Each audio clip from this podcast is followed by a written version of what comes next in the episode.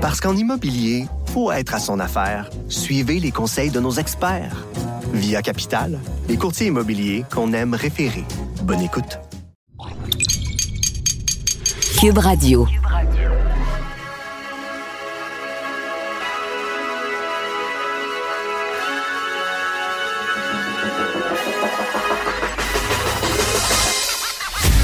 Jonathan Trudeau. Joe, Trudeau et Maude Boutet. Franchement dit. Cube, Cube Radio. Bon mardi, aujourd'hui, on est le 16 juin euh, 2020. Mon nom est Jonathan Trudeau, qui euh, est multifonctionnel en ce moment. Tiens, je vois la face de Maud Boutet qui apparaît. Je t'envoie dans le coin en haut à gauche. Ça commence sur les chapeaux de roue. Ce show-là, un show qui s'appelle Franchement dit à Cube Radio avec Maud Boutet. Salut Maud! Euh, C'était beaucoup d'émotions fortes, ça, euh, en régie Hey! ce matin. C'était- C'était beaucoup d'émotions. As-tu pensé pendant quelques instants que tu animerais le show tout seul? J'ai eu un petit, euh, une petite panique. Une petite une, chaleur, une petite chaleur. Ben oui, parce que au moment de faire la, la passation entre Richard et moi, euh, le- mon euh, merveilleux petit appareil Comrex ne fonctionnait pas. Ce qui n'arrive jamais. Et euh, on Ouais. était au téléphone ensemble, mais écoute, finalement, Achille et moi, on est des vrais mécanos. Ah oui.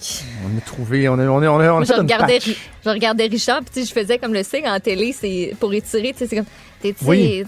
les, les deux petites mains qui s'enlignent vers. Comme quand t'es en train de pétrir Ah de la ouais. pâte, là. Oui, étire. Comme si tu faisais de la pâte à bagel, étire. Mais en même temps, on s'entend-tu Euh, que quand t'as besoin d'étirer et que ton partner pour étirer, c'est Mathieu Bocoté, t'es- tu sais, c'est correct, là. tu, sais, tu, tu fais comme tu, tu lui redemandes juste puis toi ça va Puis t'es on parti peut pour un bon 5 rétirer minutes. pour ouais, un, un 5 10 15 là. Puis il n'y en a pas de problème. Hey, je sais pas. Euh, euh, donc, euh, au moment où on se parle, Jean-François Mhm. Roberge, le ministre de l'Éducation, qui est en train d'annoncer le plan de déconfinement Ouais. euh, des écoles, on a eu pas mal l'essentiel là, de ce qui sera annoncé dans les journaux ce matin. Moi, j'ai aussi eu l'occasion d'en discuter hier, d'avoir un, un petit briefing technique. Un privilège. Donc, c'est sûr que ce qui fait jaser aujourd'hui, c'est c'est de façon générale, pas nécessairement en touchant le milieu de l'éducation, mais c'est la notion du 1 mètre, du 1,5 mètre, du 2 mètres. Tu sais, tu me feras un quiz, bulles là, je suis pas mal sûr que je, je, je l'échouerais. La bulle, la, oui, t'as raison, la bulle. Hey, on s'en parlait hier, puis finalement, euh, j'a- j'a- j'avais raison. T'avais raison. C'est la bulle ne sera pas la classe. Ce sera J'avais tort et tu avais raison. des petites bulles dans une classe. Puis je, c'est vraiment niaiseux là, comme réflexion, là, mais en même temps, c'est pas si niaiseux que ça. Les rejets, là. Tu sais, les, les petits qui ont pas tant d'amis que ça, puis que tout le monde- tu sais, tous les cools vont se ramasser dans la même bulle. Puis après ça, ça va être des bulles des autres qui sont pas cool. Mais tu sais, là, le, le petit enfant, là, qui est dans sa classe, puis qui a de la misère pour un travail d'équipe, c'est juste être deux. Pauvre petit minou. Je, je pensais, je me suis fait la, la réflexion, puis après ça, ben, je me suis dit, Colin, les bulles, je sais pas combien de temps ça va. euh, ça Ben, va moi, je pense, là. et, et d'ailleurs, je, je, je souligne aux auditeurs que le ministre, après son annonce, là, vers 11h30, euh, va être en entrevue avec nous. Donc, c'est le genre de questions qu'on pourra euh, lui poser. Mais je pense que il y a eu vraiment une certaine utilité là, à ce concept-là de sous-groupe qui permet d'avoir plus d'élèves dans une classe. Mhm. Tu sais, un moment donné, là, le gouvernement devait se mettre en mode solution. Et euh, je vais en parler avec M. Roberge tantôt, mais euh, je sais pas si tu as eu l'occasion de lire le, le long, long, long article euh, du Devoir ce matin qui refait toute la chronologie de ce qui s'est passé Mhm. dans le milieu de l'éducation. Et euh, je n'ai même pas vu qu'il signe l'article. là. Et clairement, ils sont pas contents parce que le ministre n'a pas participé à l'article. là. Tu sais, C'est mentionné dans une notice. Ouais, à la fin, là. Donc, tu sais, ça donne un peu l'impression que on te fait une Christie job, t'as pas voulu nous parler. Fait que là, tu sais, c'est certains acteurs qui dénoncent le fait que c'était de l'improvisation. Mais tu sais, j'ai envie de dire. Puis écoute, Maud, on fait de la radio ensemble tous les jours. là. Je, je pense qu'à certains égards, j'ai été assez pas mal critique du gouvernement dans la gestion de la pandémie. Mhm. Sais, je suis capable d'être objectif. Mais essayez-vous d'organiser le système de l'éducation, là. Et de la façon. Est-ce que Jean-François Robert a été parfait? Non. Je pense que l'idée de dire euh, que c'était une certaine forme de vacances au début, euh, je pense qu'il le reconnaît lui-même. Là. C'est peut-être un message un, un- un peu trouble. Mais sinon, là, c'était pas évident à organiser. Si, Mais- Paul. Partout dans le monde, partout dans le monde, les trois derniers mois, c'était improvisation mix. Là, Ah oui. juste la tune dans la tête. Improvisation mixte. Dans le ayant pour monde. Oh, peux-tu la sortir pour tantôt? Ça me tente.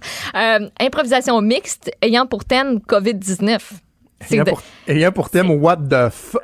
What the fuck COVID-19, barre oblique, euh, qu'est-ce qu'on fait, barre oblique, c'est inattendu, barre oblique, on n'a jamais vu ça de notre vie, on n'a jamais géré ça. Fait on peut dire ce qu'on veut, au final, ben non, on n'était pas prêt.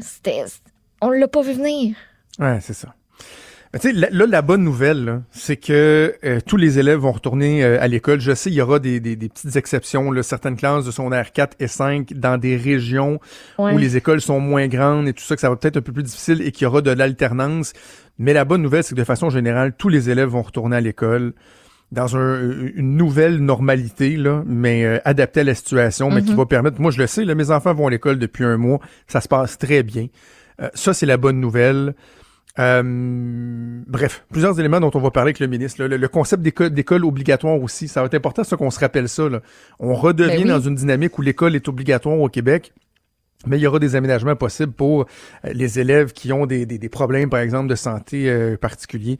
Donc, euh, on va en parler avec le, le ministre tantôt. Avant d'aller à la pause, juste un petit mot. J'ai j'ai envie de vous dire, là, c'est sûr là, que dans les deux prochaines heures, je veux que vous nous écoutiez. Je, je veux que vous écoutiez Sophie de midi à une. Je veux que vous écoutiez euh, Jen. Bonne fête, Geneviève Peterson en, en passant.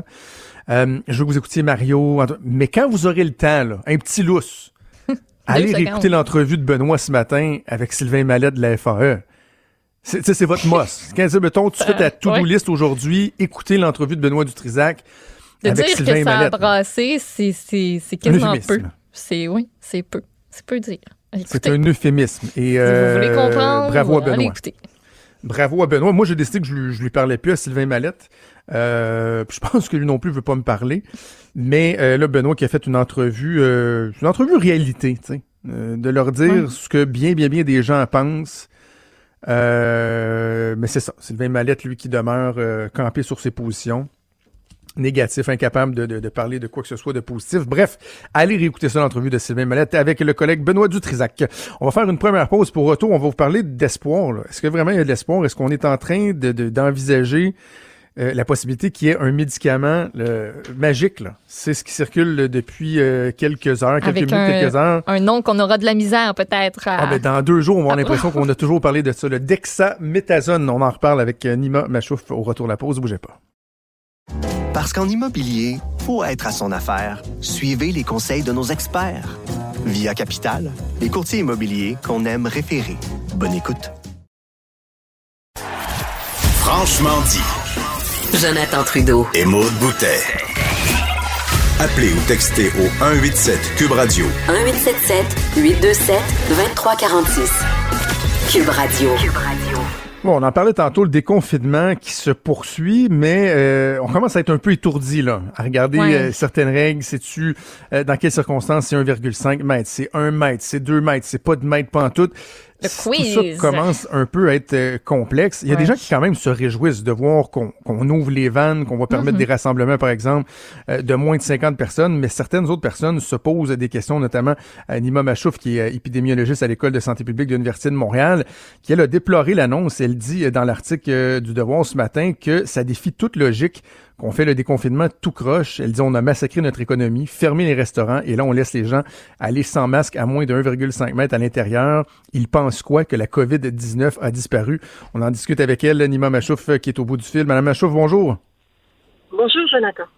Euh, c'est, j'ai envie de vous dire, c'est quand même, c'est quand même raide, ces, ces, euh, ces, ces paroles-là que vous avez prononcées, qui sont rapportées dans, dans, le journal. On, ça semble laisser transparaître euh, quoi, un certain désarroi, un peu, un peu de colère même euh, derrière les, euh, les annonces du gouvernement? Parce que le déconfinement est une opération qui est extrêmement délicate et extrêmement importante pour boucler la boucle de notre épidémie. On a, on a collectivement accepté de faire énormément de sacrifices, justement pour pas, euh, euh, pour pouvoir s'en sortir avec le moins de dégâts possible. Mhm. Alors, si on fait le déconfinement un peu n'importe comment, euh, ben on aura tout raté. Ça, ça veut dire on aurait fait tout ce sacrifice pour rien parce que ça pourrait reprendre à nouveau. Alors euh, oui, je trouve que les messages sont un peu contradictoires euh, et euh, je ne sais pas où est-ce qu'on s'en va. Oui. Que- quels sont les éléments qui, euh, qui vous dérangent, Madame Machouf? Est-ce que c'est dans la globalité le fait qu'il y a des messages contradictoires? Est-ce qu'on va trop vite ou c'est, quoi les éléments qui, qui vous inquiètent? c'est pas nécessairement le trop vite parce que on est la, maintenant la COVID est maîtrisée. Euh, sur l'ensemble du Québec, ça va très bien. Puis à Montréal aussi, ça commence à aller bien. Euh, mais justement, c'est parce que ça commence à aller bien qu'il faut pas baisser les bras, il faut pas lâcher, lâcher euh, la prévention. Et donc, commencer à déconfiner et dire euh, on va tout ouvrir, mais on va pas ajouter de mesures de prévention hum, supplémentaires, c'est pas nécessairement la bonne voie. On pourrait ouvrir, à la limite, on pourrait ouvrir et dire on rend le masque obligatoire, comme ça les gens sont plus confiants s'ils veulent se rassembler. On peut, on peut euh, permettre des rassemblements de 50 personnes à l'intérieur si les gens portent le masque. Mais si les gens portent pas le masque, puis en plus on leur dit la distance qu'on vous a demandé de respecter depuis trois mois maintenant, euh, vous pouvez la réduire. Un, mètre et demi, euh, un mètre, tout ça, vous pouvez la réduire. Vous pouvez vous réunir à l'intérieur, mais la COVID, la COVID n'est pas encore finie. Alors, ça laisse trop de marge pour la reprise de pour la reprise et pour aller vers une deuxième vague. Et surtout, ce qui m'inquiète, c'est de, de voir Dr Arruda dire si il, si on arrive à une deuxième vague, peut-être qu'on va leur rendre obligatoire le masque. Et pourquoi attendre la deuxième vague? Justement, ah l'idée de la santé publique, son action, c'est pour prévenir les, les, les, dégâts. Et on sait, on a vu, on a vu euh, dans les États du Sud aux États-Unis, on voit qu'il y a une recrudescence. En Iran, on a vu une deuxième vague. Euh, en, Chine, on commence à voir euh, des foyers d'infection, même s'ils ont été extrêmement sévères, les Chinois. Et n'oublions pas, il y a encore 4 millions de personnes qui sont activement infectées par la COVID dans le monde. Ça, c'est ceux qu'on qu'on sait, parce que la moitié des gens infectés n'ont pas de symptômes et on ne peut pas les dépister. On les connaît pas. Donc, le danger est encore là. On maîtrise bien la situation localement, il faut continuer.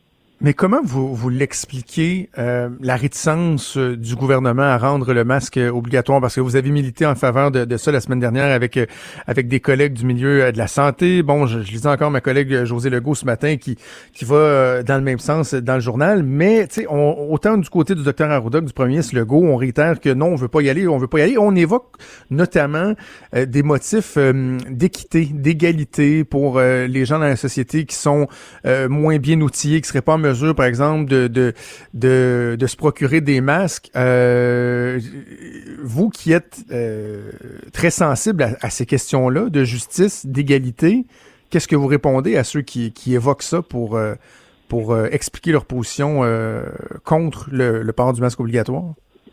Alors, moi, je dis que je pense que cet argument ne tient pas la route du tout.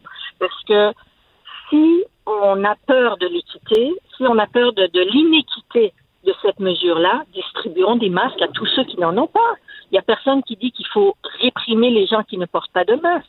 Donnons, mettons à disponibilité le masque à tout le monde, à tous ceux qui en ont besoin. De la même manière qu'on met des, gels euh, devant les magasins, euh, mettons des masques euh, à des endroits où les gens qui n'en ont pas devraient et, qui devraient les utiliser peuvent y accéder. en fait, en fait, c'est drôle de voir que tout d'un coup, cette question d'inéquité survient, tandis que pour la question d'équité, par exemple, pour le transport en commun, ils pourraient, ils rendre le transport en commun gratuit. Ils n'ont jamais pensé à cette question d'inéquité à ce moment-là. Et maintenant, pour le port du masque, qui est disponible maintenant, parce qu'avant, il n'y en avait pas au Québec. On avait un, manque de, on avait euh, on n'avait pas de réserve de masques il y avait pas ils n'étaient pas disponibles. Donc, le gouvernement ne pouvait pas l'exiger, exiger quelque chose qui n'existe pas sur le marché. Maintenant, il existe sur le marché. Maintenant, il est même distribué gratuitement à plein d'endroits et il n'y a aucune raison, à mon avis, valide ou scientifique pour ne pas euh, le rendre obligatoire. Je ne sais pas pourquoi ils, ils hésitent autant. Il n'y a aucune raison scientifique non plus parce que si les autres scientifiques, ils cherchent, il n'y en a pas plus pour le 1 mètre et 1, mètre et demi et 2 mètres hein, pour départir la, la, distance exacte.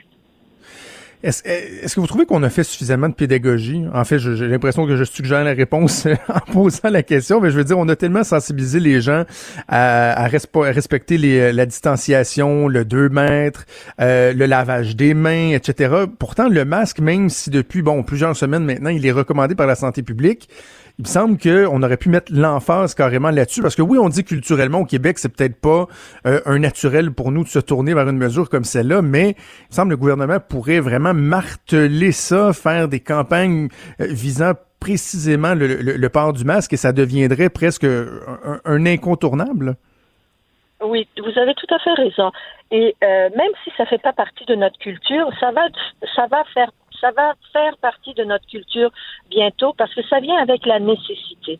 Euh, pensez-vous que les, gens de l'Asie du Sud-Est ou l'Asie de l'Est, euh, ils sont nés avec la culture du masque? Non. Ils l'ont développé par nécessité quand ils ont vécu, après avoir vécu l'épidémie du SRAS, après avoir vécu le H1N1, ils ont réalisé que le masque est une mesure protectrice très importante euh, pour euh, empêcher les maladies à transmission respiratoire. Donc maintenant, ils le portent. Et nous aussi, ça va, ça va commencer à faire partie de notre étiquette respiratoire. Et justement, s'ils n'y croyaient pas, autant M. Legault que Dr. Arruda, pourquoi ils supplient les gens de l'utiliser? Ça veut dire qu'ils y croient. Hmm. Ils y croient, mais alors tant qu'à y croire, et on sait que maintenant dans la littérature, on voit que quand le nombre de personnes qui le portent est important, tout le monde est protégé, toute la société devient protégée. Alors, maintenant, en, juste en demandant à la population, la moitié des gens le portent.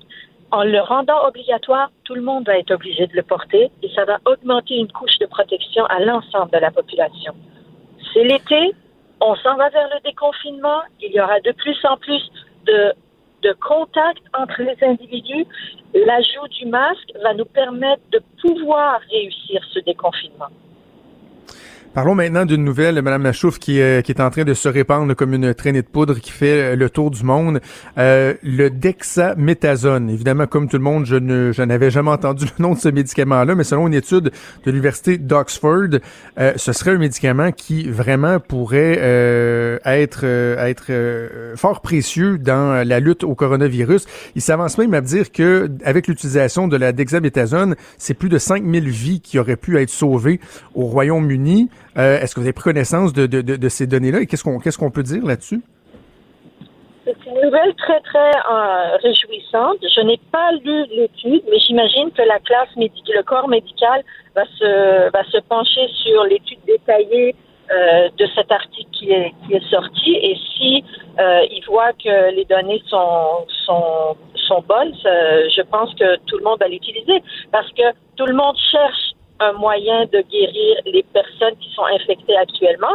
Et étant donné que dans la phase avancée de la maladie, il y a une énorme tempête d'inflammation dans le corps, cet anti-inflammatoire qui s'avère euh, dans cette étude très efficace pourrait aider grandement. Tout le monde cherche le médicament qui va pouvoir sauver des vies. Et euh, je pense que c'est très, euh, c'est très encourageant. et surtout parce que le vaccin, c'est très loin. Si vaccin il y aura, c'est pas pour tout de suite. Et pour tout de suite, on a besoin de pouvoir sauver les personnes qui sont infectées euh, par la COVID et qui développent des complications. Si on identifie... C'est une très bonne nouvelle. Ben, et, si vraiment ça se confirme, par exemple que la dexaméthasone est euh, un, un, médicament qui peut vraiment changer la donne, euh, est-ce que on doit comprendre, Madame Machouf, que ça viendrait pas, par exemple, prévenir une deuxième ou une troisième vague, mais ça nous aiderait à passer au travers, dans le fond? Ça nous aiderait uniquement à sauver les personnes qui sont grandement malades et qui sont dans les soins intensifs. Ça ne va pas euh, empêcher la transmission parce que les patients, une fois qu'ils sont très malades et une, une fois qu'ils sont pris en charge, maintenant, on sait très bien comment prévenir la transmission de l'infection dans les centres hospitaliers.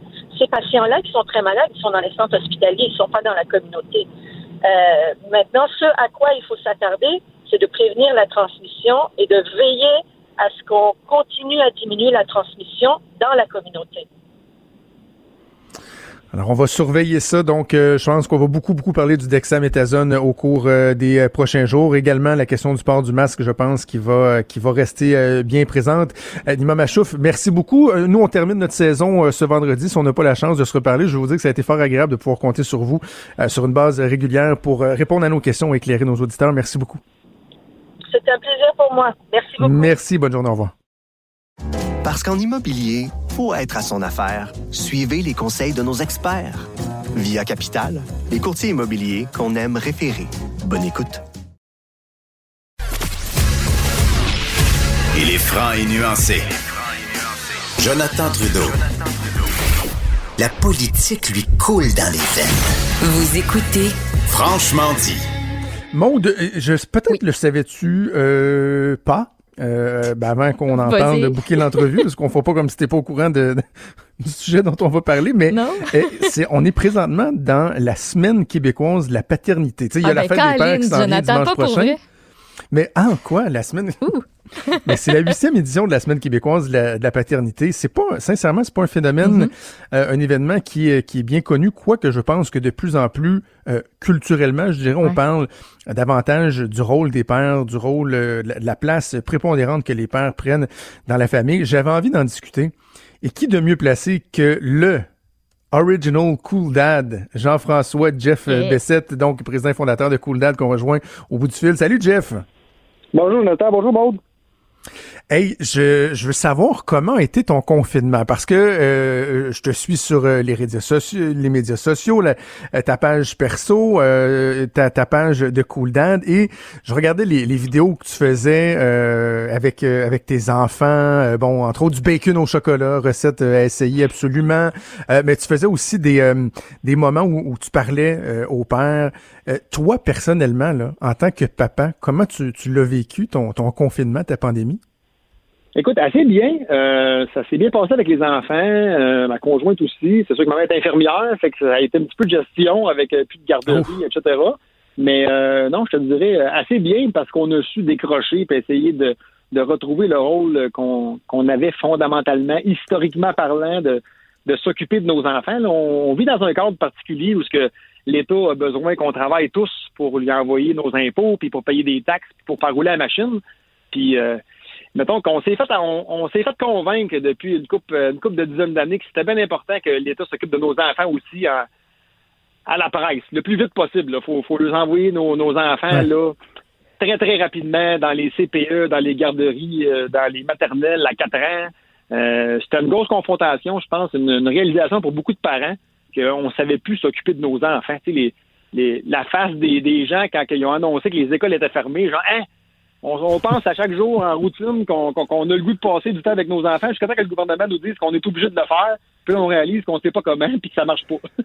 C'est vrai pareil, hein? Des fois, tu dis, je suis débordé, je suis débordé, je veux être un bon père, ou je veux être une bonne mère, passer du temps avec mes enfants. Mais finalement, quand tu passes 5, 6, 7, 10, 20, 30 jours d'affilée à longueur de journée, tu te rends compte que d'habitude, tu t'acquittes assez bien du 2-3 heures par jour que tu as euh, avec tes enfants, tu sais. Et, et, et, je pense que c'est une, une, nouvelle réalité que euh, bien des gens ont dû apprivoiser, mais en même temps, et je pense que tu l'as beaucoup euh, véhiculé, Jeff, dans tes communications avec, avec les papas, là, c'est normal aussi de trouver ça tough. C'est, normal de, de, de sentir qu'on n'est pas tout le temps bien outillé parce que justement, on n'était pas habitué à une dynamique comme celle-là. Ben, c'est ça qu'on vit. Nos enfants sont plus confrontés à la réalité familiale, à part à peu près deux jours par semaine, soit le week-end. Euh, sinon, ils sont dans un cadre aussi strict que nous autres à l'usine ou à, à job. Euh, ils ont des pauses, la cloche sonne, ils ont des règlements, ils ont des rangs. Tout perdre ça à la maison, la perte des repères, la perte des consignes, puis des, des, des choses à, obéir puis à suivre, ça n'a pas été évident pour eux autres non plus. Puis comme je te dis, nous autres non plus, c'était comme si du jour au lendemain, on se ramassait en 1930, il fallait tout ramasser une faux, une charrue, puis nos bœufs, puis retourner dans le champ. Et boy, c'est des belles valeurs, c'est un, beau travail de, nourrir ta famille puis tes enfants avec les, fruits de l'agriculture, mais c'est plus ça le modèle. Là, ça presse vite, vite, là, que maman retourne travailler parce que faut qu'elle aille créer de la valeur, sinon elle est, au, foyer, puis c'est pas sa place, puis c'est pas pas l'équivalent de, l'homme, puis du père, puis de...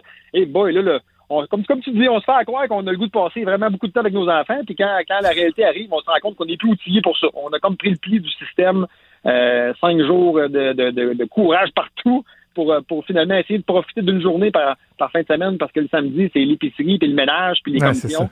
Euh, ça, ça, a été une nouvelle réalité très difficile pour beaucoup de gens, je pense. Puis la, la culpabilité aussi de réaliser ça. Je pense que beaucoup de gens ont trouvé mm. ça difficile, puis ont trouvé difficile le fait de trouver ça difficile. Je sais pas si tu me suis un peu. Là. Oh, oui, absolument. Mais il y a comme une, une culpabilité qui s'installe, tu sais comment ça se fait que je trouve ça que je trouve ça difficile, je suis un bon parent, etc. Euh, Jeff, parlons de c'est mes enfants, tu sais. Ben oui, c'est ça, c'est ça. Euh, euh, parlons de la huitième édition donc de la semaine québécoise de la paternité. comment on la décrit cette semaine-là? Est-ce que c'est une semaine où en tant que papa on doit se plaindre? Est-ce qu'on doit mettre en lumière le rôle du papa, le, le, le, le, le glorifier comme, Comment on la vend cette semaine-là? Comment on l'explique? Ben, euh, je pense qu'on je pense qu'on l'explique dans, dans, une, dans une mesure d'équité générale. Euh, c'est un peu une demande. C'est comme la journée internationale de l'arbre ou de la terre. Ou, tout, tout, objet ou chose est rendu avec son, son moment, sa journée, sa semaine, son mois. Euh, je pense qu'on a une semaine de la paternité parce que la maternité est importante puis que certains organismes pour l'avancement de la cause des hommes ont crié assez fort pour avoir une semaine. Mais je suis pas certain qu'on retient l'importance, puis qu'on accorde autant d'importance au rôle du père qui en est dû malgré qu'on nous a donné une belle semaine. Je, suis bien content, puis je ne vais pas me plaindre qu'on en parle parce que c'est une bonne chose, mais je pense que le rôle du père est encore euh, trop négligé au niveau de l'importance qu'il y a euh, chez, chez l'enfant et son développement au niveau de la cellule familiale. Comment on peut euh, comment on peut remédier à ça? Tu dis le rôle il, est négligé, tu puis on va parler des fois de certaines inéquités qui vont euh, qui vont exister, par exemple dans le partage des gardes pour enfants, l'espèce de biais défavorable, même que le système va avoir souvent l'endroit euh, à l'endroit des pères. Puis tu sais, c'est toujours, on, conviendra ensemble, Jeff, que c'est toujours un peu sensible d'aborder ça parce que euh, la situation des, euh, des, des, femmes, l'égalité entre les hommes et les femmes, c'est loin d'être parfait. Il y a des problèmes euh, très importants, spécifiques aux femmes, mais plus particulièrement spécifiques aux femmes lorsqu'on parle, par exemple, de violence conjugale ou, ou des trucs comme ça. Mais il reste que il y en existe des problématiques dont on doit parler et qui touchent le rôle des pères. Ça existe, ça. Vraiment, elles sont graves et grandissantes parce qu'on dirait que la stigmatisation ou même la, la polarisation du discours a fait qu'on peut plus parler d'un sujet sans être accusé de dénigrer son opposé. C'est comme si je dis que j'aime les bananes, puis tout le monde crie c'est ça, t'aimes pas les pommes. Mais il n'y a pas de lien entre un et l'autre. On a le droit d'aimer tous les fruits, puis chaque aliment est essentiel, comme les parents le sont dans le couple. Euh, d'avoir une figure paternelle positive, forte et présente, ça a des effets positifs indéniables qui sont reconnus scientifiquement chez le développement de l'enfant. Mais quand on dit ça, on se fait accuser de dénigrer le rôle de la femme, puis là, ça se met tout de suite à crier sur toutes les tribunes qu'on pense que le père est plus important, quand que c'est pas ça qu'on dit, pas Les parents sont juste différents. Ils ont chacun un rôle à jouer. Puis dans certaines situations familiales, c'est plus euh, la conjointe, la mère qui a un rôle euh, de pourvoyeur, de sécurité. Mhm. La dynamique est inversée pour eux autres. Puis c'est bien correct. Il n'y a pas de moule à suivre, mais il y a un respect des différences à avoir. Je fais partie de ceux-là, moi. sais, je fais partie de ceux-là que le, pourvoyeur, c'est, c'est davantage euh, la maman, hein, puis la maman, c'est elle souvent qui est absente pour le travail, puis je suis là, je suis là comme euh, euh, comme papa. Mais on dirait que lorsqu'on parle de ça, il y, a quelque chose de, tu sais, ça passe pas. Regarde, prenons le fameux contexte galvaudé, le surutilisé de charge mentale. Euh, avec ma collègue Geneviève Peterson, on s'est souvent euh, obstiné un peu là-dessus. Tu sais, le concept qui est très en vogue, la charge mentale chez la mère, euh, je veux bien, là, on parle de l'école, des inscriptions, l'achat des vêtements, puis tout ça, mais c'est comme si la charge mentale du père, lui, ça n'existait pas, ça. Réparer ce qu'il y a dans la maison, l'entretien des terrains, les, les, les, poubelles, la piscine, la souffleuse. ça, on dirait que ben, ça, ça, oh, ça, non, ça, c'est correct, là, tu sais. C'est le retour du balancier. C'est un peu normal c'est quand même plate, il faut continuer à le dénoncer, mais il faut pas être surpris du fait que les conjoints qui ont été laissés avec, euh, excuse-moi l'expression, mais le, cul ça paille, puis les enfants à temps plein, il y a des années 60, 70, 80, 90, à peu près pas de passion alimentaire. La femme, elle avait passé 30 ans au foyer à élever les enfants, à pas avoir de carrière, puis le gars partait soit pour un autre ou pour le bar, finalement. Puis ça se séparait, puis les, femmes en ont bavé. Il y avait des moins bons salaires, des moins bonnes conditions. il n'y avait pas de droit de vote, là. Il n'y a pas si longtemps que ça au Québec, là. Fait c'est juste normal que quand il y a autant d'inégalités d'un coup, euh, que le rattrapage se fasse pas équitable. Quand tu lances euh, quand tu lances une boule de boulier, là, elle n'arrête pas dans le milieu où ce qui est sa place naturelle. Elle continue un petit peu à gauche, elle passe un petit peu à droite, puis avec le temps, la, la bille va se stabiliser et va arrêter dans le milieu où ce que où ce que tout le monde a sa place, mettons. Ben là, on est en train de revirer un petit peu l'autre bord. Moi, euh, je peux pas dire à personne là, que je trouve ça tough d'être le seul responsable de pelleter, tonde de gazon, laver gouttière, m'occuper de l'entretien des automobiles, m'assurer que la maison va être en sécurité tout le temps, euh, changer les prises électriques brisées, les lumières, euh, sabler le plancher, faire tous les travaux manuels. Ben, c'est une charge mentale, ça. Puis elle m'appartient, puis j'ai pas le droit de dire que je l'ai. Ben, je trouve ça un petit peu pas juste. Est-ce que je trouve ça pas juste que c'est moi le seul responsable de ça? Non, ça me dérange pas. Ma blonde, elle a aussi sa charge mentale à elle, Exact. qui l'accapare avec quatre jeunes enfants. C'est assez difficile aussi. Mais une charge mentale, c'est pas purement féminin ou masculin. On en a chacun une liée à la famille et à nos obligations. Est-ce que les gars ont le droit de dire qu'ils trouvent ça tough d'être obligé de gagner euh, plus cher que sa conjointe parce qu'elle n'a pas des bonnes conditions ou euh, le, le- moi il y a une pression qui vient avec le fait d'être le pourvoyeur familial ou quand ça va pas bien, là, ta conjointe a servi puis elle dit Hey, faites quoi là? T'es l'homme de la situation, là. Tu vas t'élever à la hauteur du stress financier qui nous accapare. T'es-tu capable de te remonter les manches, mon chou, puis d'aller euh, pomper l'eau dans la cave parce qu'il y a une inondation ou euh, ça reste que ça, c'est notre charge mentale masculine. Masculine, puis elle existe, puis euh, je pense qu'elle est aussi exigeante que celle des femmes. À la limite, peut-être un petit peu plus parce que nous, on n'a pas vraiment le droit d'en parler parce qu'un homme, c'est fort, ça se plaint pas, ça résiste, puis c'est capable, tu sais. Hey, je trouve ça vraiment le fun comme discours. Pour vrai, moi, je l'avais pas vu de même. Mais plus t'en parles, plus je suis comme, ben oui, c'est vrai que mon chum, chez nous, tu sais, nous autres, on n'a pas d'enfants, on n'est pas rendu le pas en tout, mais tu sais, je me dis, ben oui, c'est vrai que mon chum, euh, tous les travaux manuels, euh, c'est lui. Puis mon char, moi, je m'en occupe pas tant que ça. Je suis pas forte là-dedans. C'est lui qui s'en occupe. Fait que, euh, je, je trouve ça le fun que tu, que tu nous le remettes en pleine face un peu. Ben, tu sais, puis c'est pas pour chialer, là, ma blonde, elle travaille fort, euh, je, je suis pas Oui, on dénigre pas l'un ou l'autre, là. Ben exactement, on a chacun notre place. Mais c'est pas parce qu'il y en a un qui est dans, qui est dans la misère puis qui trouve ça difficile que l'autre euh, trouve ça facile tout d'un coup. On peut être les deux à trouver ça difficile parce qu'on parce que je vais être honnête avec toi, ça marche pas.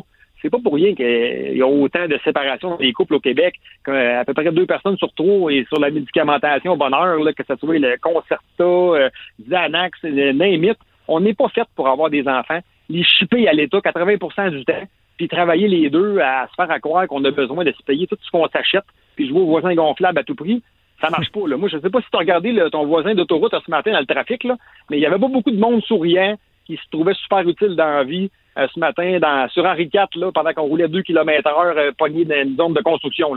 La moitié du monde là aurait plus aimé être chez eux avec ses enfants, à faire d'autres choses, à pas se sentir pressé, puis à pas sentir une pression de, de, de consommer autant, puis de s'acheter un paquet de trucs inutiles pour se faire à croire qu'ils sont pas malheureux dans leur travail. Là. Ouais. Je pense que la- le noyau familial a perdu sa place et tous les avantages qui venaient avec.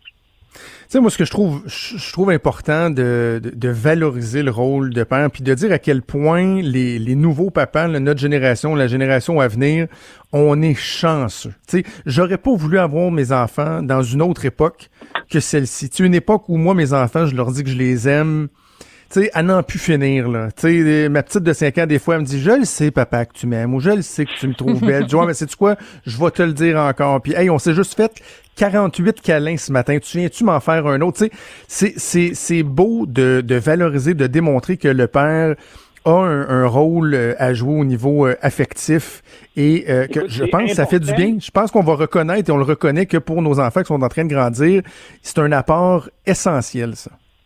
C'est important, c'est bénéfique, puis c'est maintenant reconnu scientifiquement. Écoute, j'ai ça jouer des chiffres, là. Je vais te lancer une coupe de stats qui font quand même réfléchir puis qui sont prouvés, là. Euh, les euh, milieux familiaux, avec l'absence de figure paternelle, qui grandissent dans ces Oups. secondaire. Oui, il va avoir un petit peu de misère, là. De chance de d'études secondaires. Ben, dans une économie du savoir où est-ce qu'on s'en va, là, parce que je sais pas si Oups. Hey Jeff, on a, on a un petit peu de misère. Euh, je sais pas si tu as magnétiques, euh. changé, euh, je sais pas si t'as changé de position. On va, on va se réessayer un petit peu, mais là, on, on capte un mot sur trois à peu près. Là. Ah, je suis, euh, ben, à l'intérieur d'un véhicule, c'était pour ça. OK, ben, ça, a l'air d- ouais, d'être pas pire. Vas-y, on se réessaye. Oui, oui. Ben, j'ai d'un milieu sans d'un milieu sans figure paternelle positive, les jeunes sont deux fois plus à chance de décrocher avant le secondaire. Ben, d'une économie du savoir, là, comme, comme ce qu'on comme ce qu'on vit présentement, là, parce que je sais pas si tu as remarqué, les, il se bâtit pas beaucoup d'usines de manufacture là, dans, dans le secteur ces temps-ci. Là. Ben, je pense qu'un diplôme, un diplôme secondaire, c'est rendu pas mal la norme, même euh, le minimum. Et Les, les jeunes enfants qui grandissent dans une maison sans père sont quatre fois plus à risque de vivre sous le seuil de la pauvreté, sept fois plus de chances de tomber enceinte dans l'adolescence, puis ils ont deux fois plus de chances d'obésité à l'âge adulte. Euh, c'est des statistiques qui fessent pas mal, là, ça. Là. Absolument.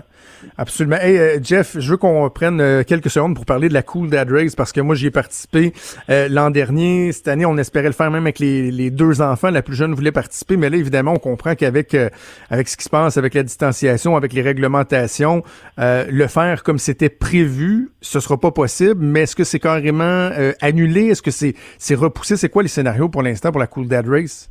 Ben, pour l'instant, on est repoussé à l'automne. Écoute, on sait que la santé publique au niveau de la, du COVID chez les enfants sont clairs. Euh, ils ne pognent pas. Il n'y a pas de risque de contagion au niveau des très jeunes. Fait qu'on a repoussé l'événement cet automne parce que je sais qu'il y a beaucoup de familles qui y tiennent. Euh, il y a beaucoup d'enfants que c'est la fin de semaine qui voient papa parce que papa il est camionneur puis il est tout à sa route. C'est un événement fort là, pour eux de l'été. J'ai des, des courriels d'enfants de 5 ans là, qui me chicanent parce que là, ils sont bien déçus que la course de Mirabelle n'est pas au, au mois de juin. Fait qu'à date, on est encore en, en repart à cet automne, puis on espère être capable de livrer une activité euh, euh, quand même, euh, mettons, amendée, modifiée un peu, mais toujours intéressante pour les, milliers de pères qui viennent vivre cette journée-là avec nous autres. Mais on, attend ce qui se passe un petit peu du niveau politique, puis comme je vais dire, comme les gyms, puis un paquet d'autres commerces, on est un petit peu déçus de la gestion du gouvernement, de la, du déconfinement. Là. Il y a plein de ben. places que c'est mieux géré. on comprend qu'il y avait à agir au début, mais là, je pense qu'il n'y a pas beaucoup de respect pour les jeunes entrepreneurs et ce qui se passe. Moi, j'ai un nouveau partenaire qui est père de six enfants et qui s'attendait à avoir une belle année euh, événementielle avec moi. Puis là, je me ramasse un petit peu à pas pouvoir y offrir grand-chose parce que tout est arrêté puis on n'a pas de nouvelles de nulle part. Fait que on est comme euh, comme bien des gens d'affaires, euh, un petit peu anxieux puis dans l'attente de dans l'attente de communication positive en tout cas. On va espérer que ça se place parce que c'est des événements qui font du bien euh, aux parents, aux papas, aux enfants. On va espérer qu'on puisse trouver euh, des issues et qu'on puisse se réunir euh, au cours des prochains mois. Jeff, j'invite les gens à suivre la page Cool Dan sur Facebook. C'est 218 000 personnes qui sont abonnées, des papas, allez-y si vous n'êtes pas encore là. Et il y a un groupe fermé aussi en la Ligue des, des Cool Dan. Si jamais vous avez des fois besoin de, de, de partager, de ventiler, d'avoir des conseils, je pense que c'est très pratique, très apprécié. Jean-François Bessette, Jeff Bessette, merci de nous avoir parlé. C'est toujours un immense plaisir. Bonne semaine québécoise à paternité à toi et à tous les papas. Ben, ça fait un plaisir de vous jaser. Merci beaucoup. Salut, bye. Vous écoutez Franchement dit on va poursuivre la conversation avec un autre euh, jeune papa, Luc La Liberté, ah, notre spécialiste de politique américaine. Salut Luc. Qu'est-ce que c'est gentil. J'ai bien aimé le jeune papa. Je, ben, écoute. grandement le qualificatif.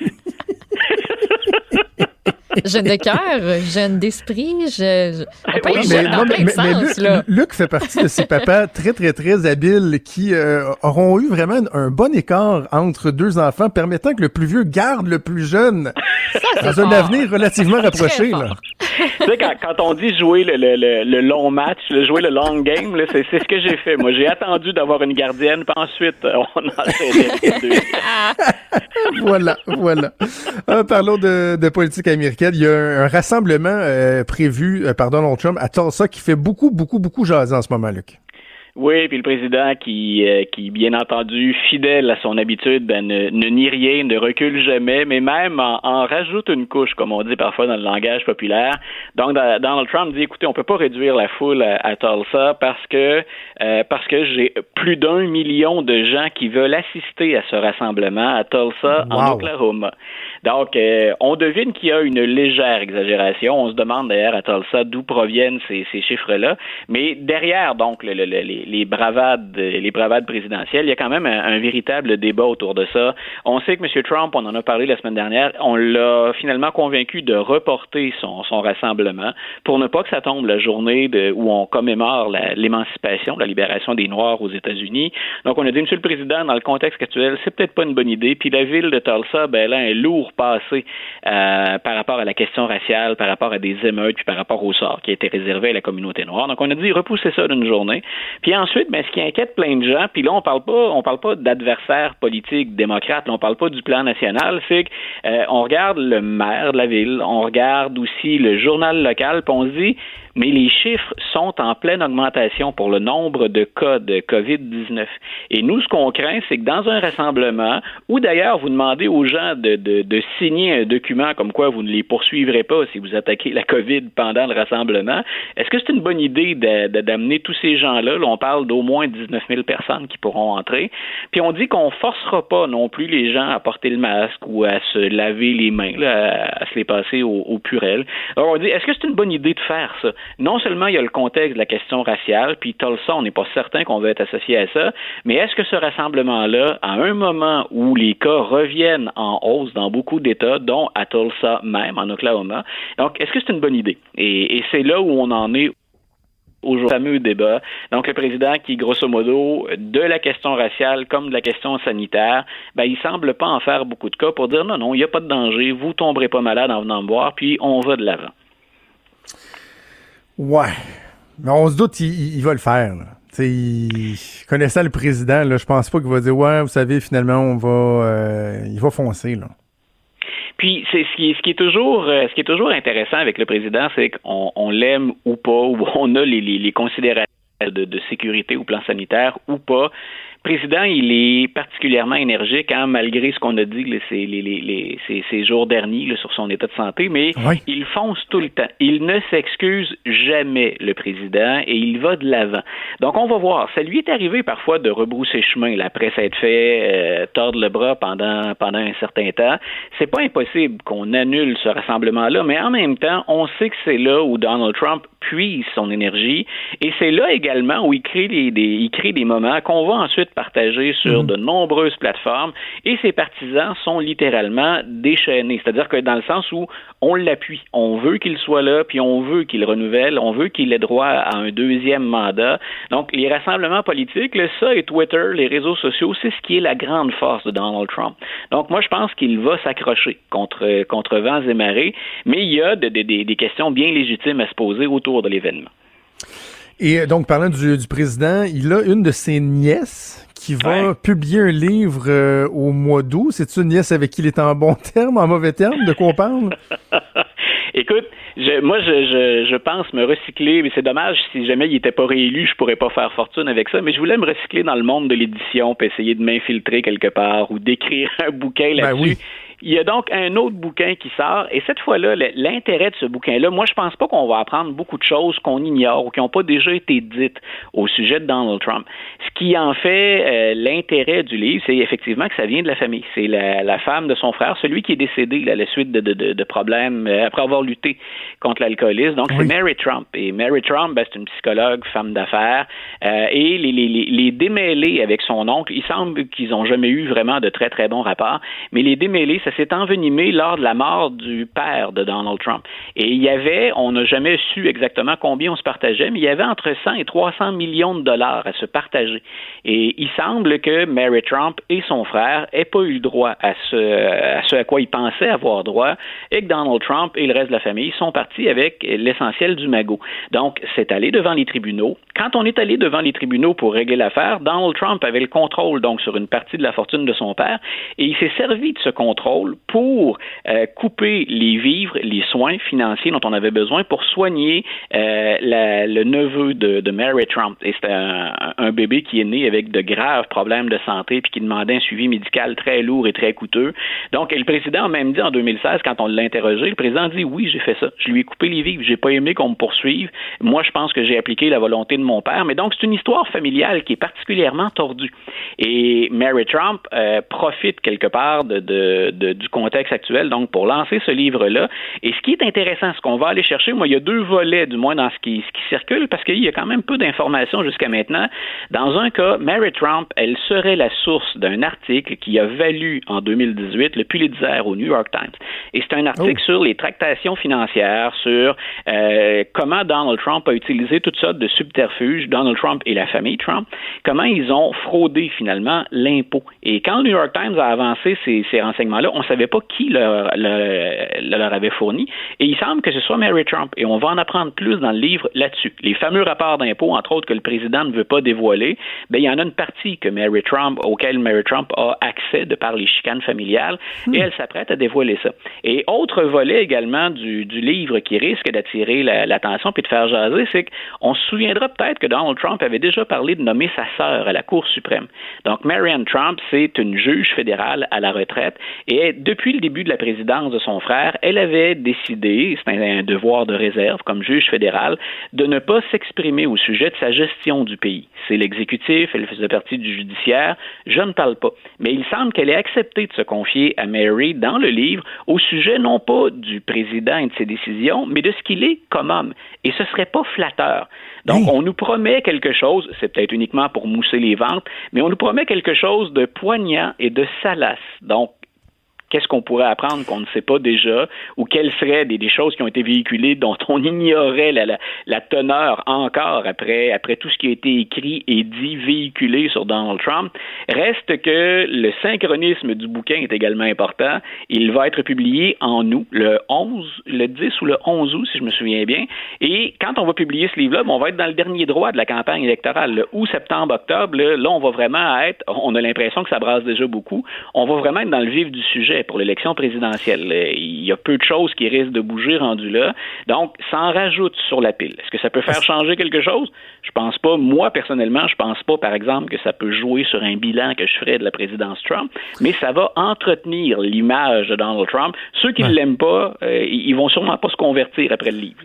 Euh, bon, on comprend qu'il y, a des tensions familiales, mais au-delà de ça, Mary Trump, est-ce qu'on lui connaît des, accointances démocrates? Est-ce qu'elle va se faire taxer de faire de la, politique ou euh, davantage de régler ses comptes, euh, ses comptes personnels, si on veut? Ben voilà. Donc, ce qu'il faudrait voir, c'est euh, quand, elle va s'avancer sur le terrain, par exemple, de, la fraude fiscale ou de l'évasion fiscale, ben ce sera de voir quelles preuves elle est en mesure de fournir. Sinon, effectivement, pour bien des gens, pour nos auditeurs, peut-être pour nous, euh, c'est une histoire de millionnaires et de milliardaires avec lesquels on, se sent un peu d'accointance en général. En tout cas, dans mon cas, le portefeuille est assez loin de ça. Donc, euh, est-ce qu'on se dit, ben c'est pas juste une autre chicane de famille, c'est pas le premier président qui a d'ailleurs des problèmes au sein de sa famille puis des relations difficiles avec des membres de sa famille. Donc, est-ce que ce n'est que ça? Ou si effectivement il y aura des preuves? Ce que les démocrates, puisque beaucoup de journalistes essaient d'obtenir depuis trois ans, trois ans et demi, des renseignements supplémentaires sur ben, pourquoi il ne veut pas les publier, hein? pourquoi c'est ces fameuses déclarations d'impôts? Donc, euh, on, verra. Sinon, effectivement, ça peut très bien être rangé dans le, dans le rayon euh, potin sensationnaliste et, et on passera par-dessus rapidement. Un mot sur Barack Obama qui euh, fait sentir de plus en plus sa présence, et là on parle même d'une levée de fonds virtuelle. Ben voilà, donc on, sait que Joe Biden est, euh, s'il est moins actif, il a effectué une ou deux sorties remarquées en, public, mais sinon il, mène une campagne virtuelle. C'est un brin particulier. En même temps, ben, comme les chiffres lui sont généralement favorables, puis même très favorables, si, si les derniers sondages sont exacts, sont assez précis, euh, Biden il mène sa campagne par euh, par, par le biais des, des réseaux sociaux. Donc il va s'enregistrer, se filmer, puis il y a de plus en plus de gens qui se joignent à lui et qu'on peut entendre. On les couvre moins, c'est moins spectaculaire qu'une décision du président, par exemple, mais il, mène quand même une campagne, somme toute, assez sobre. Et à part un faux pas il y, a, deux semaines, ça se déroule plutôt bien. Et les gros canons viennent s'ajouter lentement mais sûrement. on se demandait ben, quand Barack Obama va faire sentir sa présence? On savait qu'il voulait pas intervenir pendant le calendrier des primaires. Maintenant que Joe Biden est confirmé euh, dans, son statut de, meneur dans la course aux délégués, il a la, la majorité. Il reste le pas officiel de la convention pour qu'il soit le candidat, mais là, Barack Obama a décidé de plonger. Alors, ça va être intéressant parce qu'il s'est exprimé parfois sans nommer Donald Trump, mais c'est très clair où il campe, Barack Obama, quand on parle d'éthique, de morale, mais quand on parle d'économie, quand on parle de politique étrangère aussi, puis on sait à quel point il est encore populaire. Et ça, ben, ça peut faire la différence. Le président, il a un peu déçu les progressistes, hein, Obama, à la fin de, de, ses huit années. Lui a dit, écoutez, il faut aussi composer avec la réalité hein, de la Chambre des représentants et du Sénat, puis on a quand même fait choses, dont Obamacare. Alors, il va revenir à la charge et c'est ce qu'on va, ce sur quoi on va miser maintenant, bien sûr, c'est le, j'ai envie de te dire, le, sex appeal de, Barack Obama, c'est euh, ajouter un peu de, d'engouement, de, punch, puis euh, comme Biden n'est pas le candidat le plus excitant, on attend souvent ses gaffes, mais pour le reste, c'est pas lui qui va mettre du, piquant dans la campagne. Ben, l'arrivée d'Obama, ça montre que ben, maintenant, écoute, la, la course, on approche de ce dernier droit que j'évoquais tout à l'heure, puis dans les gros canons démocrates, il y en a très, très peu euh, qui sont plus gros, qui sont plus importants, ce qu'il y en a, euh, que Barack Obama. Rapidement, avant qu'on se laisse, Luc, un mot sur, euh, on n'a pas le choix, on en parle euh, pratiquement à chaque chronique, sur le, le feuilleton que représente euh, la course pour devenir colistière de, de Joe Biden. Vendredi, on se disait, ouais, ben Kamala Harris, selon certains sondages, semble vouloir reprendre la pôle, mais là, attention, elle est, elle est dépassée par la gauche, par la mairesse d'Atlanta, Keisha Lance Bottoms, qui, elle, a fait beaucoup parler d'elle au cours des derniers jours. Et là, bien des gens la verraient peut-être comme colistière de, de Joe Biden. Là. Ben écoute, moi je me souviens de son discours après ce qui s'est passé au Minnesota, et là son propre État, sa propre ville a été touchée durement. Là, on a vu les incendies en fin de semaine euh, quand on s'en est pris au, fameux Wendy's, là mhm. où avait eu lieu l'arrestation qui, a dégénéré finalement. Euh, écoute, elle a, elle a une assurance, un côté humain, euh, puis elle a pas eu peur. Elle, tu sais, c'est risqué de multiplier les apparitions publiques, les entrevues quand tu es dans une situation aussi tendue que ça, mais elle a non seulement toute la crédibilité voulue, mais elle semble avoir le jugement politique nécessaire aussi pour s'exprimer. Et elle n'a pas hésité déjà. Hein, on parle de réforme policière, là, on se demande au plan fédéral ce qu'on va faire, mais on peut bouger aussi beaucoup au plan local. On n'a pas besoin d'attendre que Washington bouge pour réformer un service de police.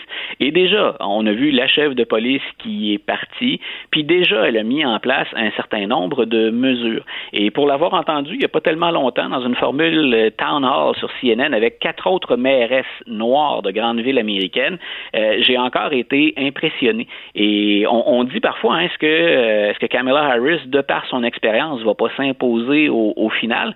Moi, je pense que Mme Lance Bottom a la, crédibilité, puis je répète, la, sagesse, l'intelligence politique pour accompagner Joe Biden. Alors, on va voir si elle va se maintenir, hein, parce qu'on vit les événements là, au jour le jour. Chaque fois qu'elle se montre à la télévision, ben, chaque fois, elle prend une décision pour sa ville, mais aussi, chaque fois, elle prend une décision qui est scrutée par l'équipe de Biden. Et sa marge ben d'erreur en pleine crise, ben, elle est inexistante, on le sait, mais bien souvent, les grands leaders, les personnalités se démarquent dans ces crises-là. Jusqu'à maintenant, elle semble avoir l'étoffe de quelqu'un qui peut tenir le coup malgré la controverse, puis malgré des vents qui sont très, très, très forts. Mais ce que, ce que moi, ce que j'ai hâte de voir, Luc, c'est que si effectivement elle se démarque, il peut venir un moment donné où tu te dis, ouais, mais là, en même temps, je suis tellement investi euh, à faire des changements majeurs dans le mandat actuel que j'ai, qui m'a été donné, c'est-à-dire de diriger la ville d'Atlanta, que je peux pas vraiment tout laisser ça en plan et m'en aller faire d'autres choses parce qu'on m'offre une plus belle opportunité. il y a même le sens des responsabilités qui vient jouer là-dedans. Parfois, on a beau penser que le timing est parfait, mais ça peut même jouer contre elle. Voilà, ton, écoute, ton, ton point, ton point est excellent. C'est si, si les habitants d'Atlanta me font confiance puis qu'on est en train de procéder à des réformes majeures, est-ce que je peux mener une campagne électorale en même temps? Et, ça, euh, Dieu sait qu'au niveau fédéral, une course présidentielle, c'est complètement fou. Euh, imagine en plus si tu as géré Atlanta, qui n'est pas, qui est pas un petit bled perdu, là, on parle d'une ville majeure et qui traverse une crise sérieuse, mm. euh, ça va demander une énergie folle. Et, effectivement, ce serait, ce serait tout un défi pour Mme Lansbottom que de dire, ben, faites-moi confiance pour les deux. Euh, je serai la candidate à la vice-présidence, mais je je délaisse pas Atlanta pendant ce temps-là. Très intéressant. Luc, on se reparle vendredi pour euh, la dernière euh, de la saison. D'ici là, excellente semaine à toi. Yes, une même chose de ton côté. Bye. Merci, salut. Parce qu'en immobilier, faut être à son affaire. Suivez les conseils de nos experts. Via Capital, les courtiers immobiliers qu'on aime référer. Bonne écoute. Des débats, des commentaires, des opinions.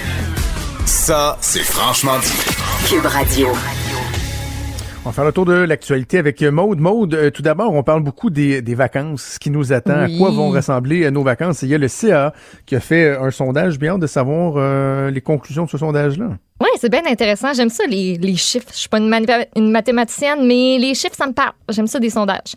Donc, CA Québec, qu'est-ce que les Québécois vont faire cet été? Eh bien, il y a à peine 50% des Québécois qui vont prendre des congés pour hein? l'été. D'habitude, c'est 74% à pareille hein? date l'année dernière. Pourquoi? On veut reporter d'une chose les vacances après l'été, donc le plus tard possible, le mieux ce sera pour certains. Et sinon, on parle de situations économiques difficiles. C'est ce qui expliquerait en partie ce pourcentage-là qui est assez bas. On dit qu'une personne sur cinq euh, dit ne pas avoir les moyens de prendre des vacances. 46% de ceux qui prennent des vacances disent vouloir voyager au Québec. On n'a pas le choix, mais c'est à peine plus élevé que l'an dernier. Une personne sur trois qui. Sur trois, voyons, j'ai bien de la misère avec mes mots, moi, aujourd'hui. Enlève la patate dans ta bouche. Euh, une personne sur trois qui compte rester à la maison durant ses vacances, deux fois plus que l'an dernier. Toi, vas-tu rester chez vous pour tes vacances? T'es-tu tanné de voir tes quatre murs de ta maison? Ben, c'est sûr que avec mon, mon petit projet de, de, de, de territoire, là, j'ai l'impression, j'ai l'intention de passer bien du temps dehors, dans le bois, euh, Ouais. sur un lac, sur le bord d'une rivière, mais admettons, on avait des projets pour euh, l'aménagement de la maison, on voulait encourager l'économie locale, Ouais. mais sincèrement, puis je trouve, c'est quoi, ça me dérange pas de le dire parce que en aucun temps j'ai nommé euh, l'entrepreneur qu'on avait retenu là. Mais tu sais, on était avoir des, des plans, puis prendre des décisions, puis une date, savoir quand est-ce qu'on commençait les travaux. Au bout de trois semaines, ben ça fait six semaines qu'on n'a pas eu de retour encore. tu sais. Fait que là, je sais qu'ils sont bien Ouais. débordés, mais c'est plate parce que finalement, le projet de terrassement, Ben oui. probablement qu'on a- ils n'auront pas le temps de commencer avant la fin de l'été. Fait que euh, je voudrais bien en faire un bout de moi-même, mais tu sais, il y a des affaires que je peux pas faire. Fait que ça, je trouve ça un peu dommage. Mais sinon, moi, ça fait des années que je déplore le fait que tu sais, je passe mon temps à entretenir un gazon ou à entretenir une piscine. Puis tu le vois pas, au finalement, final. dès qu'on a l'occasion, on sac notre camp, tu sais, Ouais. dès qu'on est en vacances. Fait que moi, je suis bien à l'aise avec l'idée de passer une partie de l'été ici, mais c'est sûr qu'à un moment Eh donné, tu sais, il y a une, une pèlerinage annuel en Gaspésie auquel je tiens, tu sais, des trucs comme ça, faire de Mhm. la nature. Euh, bref, ça va être un mix de tout ça, finalement. Voilà, et finalement, ben, peut-être deux petites dernières affaires qui ressortent de ce sondage-là. Il y a 11 des, euh, des Québécois qui espèrent voyager, en fait, des répondants qui espèrent voyager à l'extérieur du Québec d'ici octobre. Ils vont aller où? Je sais pas. Écoute, On pas. où? Et 20% des participants qui euh, affirmaient pas savoir encore s'ils allaient prendre des vacances. Je sais pas encore. Et donc, c'est une hésitation qui est presque deux fois plus importante euh, que l'an dernier. OK. Les travailleurs autonomes, souvent, euh, qui vont perdu beaucoup de, de travail, de revenus. Ouais, si puis- leur business reprend, ils vont vouloir redonner un coup. Il y en a qui, par exemple, se sont probablement fait poser la question, savent même pas encore s'ils vont avoir un emploi dans les prochaines semaines, donc ils sont pas rendus ça. aux vacances. tu sais. Puis aussi le on verra. On verra Ouais. qu'est-ce qui arrive avec la COVID-19, qu'est-ce qu'on peut, va pouvoir faire au fur et à mesure aussi. Là. Il y a plein d'annonces qui, euh, qui s'en viennent. Donc, euh, donc voilà. En passant au moment où on se parle, là, je vois ça rentrer sur, euh, sur mon téléphone. Justin Trudeau qui vient d'annoncer le prolongement de la durée maximale d'ad- d'admissibilité de la, de la PCU. C'était dans l'air. On se Mhm. demandait euh, ce que le premier se ferait. Donc, c'est prolongé de huit semaines. Euh, donc euh, voilà. J'ai hâte de voir si- s'il y a d'autres dispositions, là, tu sais, un meilleur contrôle, éviter les dérapages, bref. Mettons, tu sais, Euh, le nombre de, de personnes qui. euh, moi, j'ai été vérifier mon, mon dossier parce que mon chum me l'a demandé. Premièrement, hier, il dit Tu peux-tu aller faire un tour dans ton dossier? Mettons qu'il y a beaucoup de gens que je connais qui se sont fait frauder à cause de la PCU. Puis euh, je voyais pas plus tard que tantôt Marc Hervieux aussi qui, était, qui tweetait ben je suis en ligne avec euh, l'Agence du revenu du Canada parce que il y a des gens qui ont demandé la PCU à ma place. Je l'ai pas demandé. Euh, ça c'est, peux être ridicule. En tout cas. puis régler ce genre de problème-là, ça se fait pas claquant des doigts. Ah non, c'est ça. C'est pas ça. facile. Bref, on va voir les détails euh, à venir là, donc euh, de, de cette annonce-là qui est effectuée en ce moment par le premier ministre Trudeau. Parlons des gyms maintenant. Ouais. Qui veulent euh, défier carrément les directives de la santé publique. Méchant dilemme, hein? Je voyais un titre euh, d'article passé, là, t'as- là, t'as le choix, soit que je fais faillite, soit que je mange une amende. Ben exact. Euh, je parle pas de noix ici, je parle de, de, de, de, de, de montant à payer, là. En effet, Jonathan, on ne parle quoi? pas de noix. Euh, Il y a une entrevue, entre autres, là, qui a été donnée euh, ce matin à Benoît Dutrisac par euh, Mathieu Dumontet, porte-parole de la Coalition des studios d'entraînement privés du Québec, euh, qui aborde dans le même sens que ce propriétaire de gym, le Mega Fitness Gym à Québec, qui a ouvert ses portes à ses membres ce matin depuis 5h30. On dit que, ben là, au moment de, de publier ces lignes-là, qui devait être à peu près 9h quand l'article est sorti, il y avait une cinquantaine de personnes qui avaient pu profiter de la réouverture Ah, du ouais. gym. Ça contrevient aux directives de la santé publique en ce temps de pandémie. Euh, mais tu l'as dit, tu sais, le propriétaire, euh, on va l'écouter, se dit, ben, écoutez, oui, je m'expose à avoir un constat d'infraction, mais ça me dérange pas vraiment. Qu'est-ce qui est pire? C'est recevoir un constat d'infraction ou faire faillite?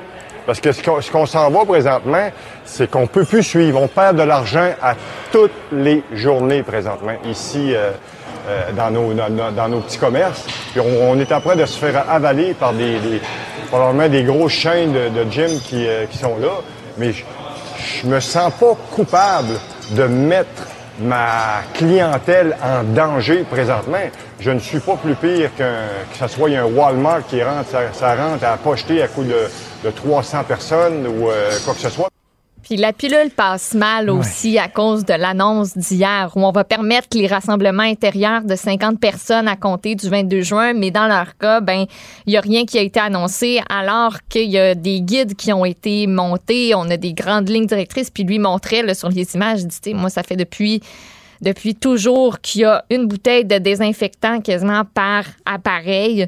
Euh, donc, lui est convaincu là, que qu'ils ont été oubliés, puis que la direction, la santé publique prend pas la bonne décision en laissant les gyms fermés. Il y a Horacio Arruda qui a assuré qu'il y aurait des annonces bientôt concernant les gyms. Ça reste à voir. Méchant dilemme. Sincèrement, là, je sais pas ce que je ferais comme, euh, comme entrepreneur, là, tu sais, euh, te mettre en faillite ou, mais la désobéissance civile, tu sais, je suis profondément contre ça. Mais en même temps, on peut comprendre le désarroi aussi. Là. Alors, euh, on ben va espérer qu'ils aient des, des, des, bonnes annonces. Euh, Dominique Anglade, je te raconte une petite anecdote. Ah, Hier, quand on a eu euh, la chef du Parti libéral en entrevue, j'étais entré mm-hmm. en communication avec son cabinet le matin en disant euh, Hey, on aimerait ça parler à Mme Anglade, tu sais, faire un petit débriefing de la, session parlementaire. Puis là, on m'a dit Ça pourrait être demain? On peut s'attendre un peu. Mais, tu sais, quand tu fais de la radio, tu as une idée, tu as un sujet que tu trouves pertinent, c'est cette journée-là que tu trouves pertinent, c'est pas le lendemain. Je dis, ben là, tu sais, le débrief, là, le post-mortem, l'analyse, c'est pas mal aujourd'hui que ça va se faire. Fait que là, ils ont checké, puis ouais, ok, c'est correct. Mais là, tu sais, j'ai comme compris ce matin, je pense qu'il y aurait peut-être été mieux ben que Mme Anglade nous parle aujourd'hui pour aussi pouvoir nous parler des changements qui ont été annoncés euh, tôt ce matin concernant le cabinet fantôme de la chef libérale, des euh, changements assez importants.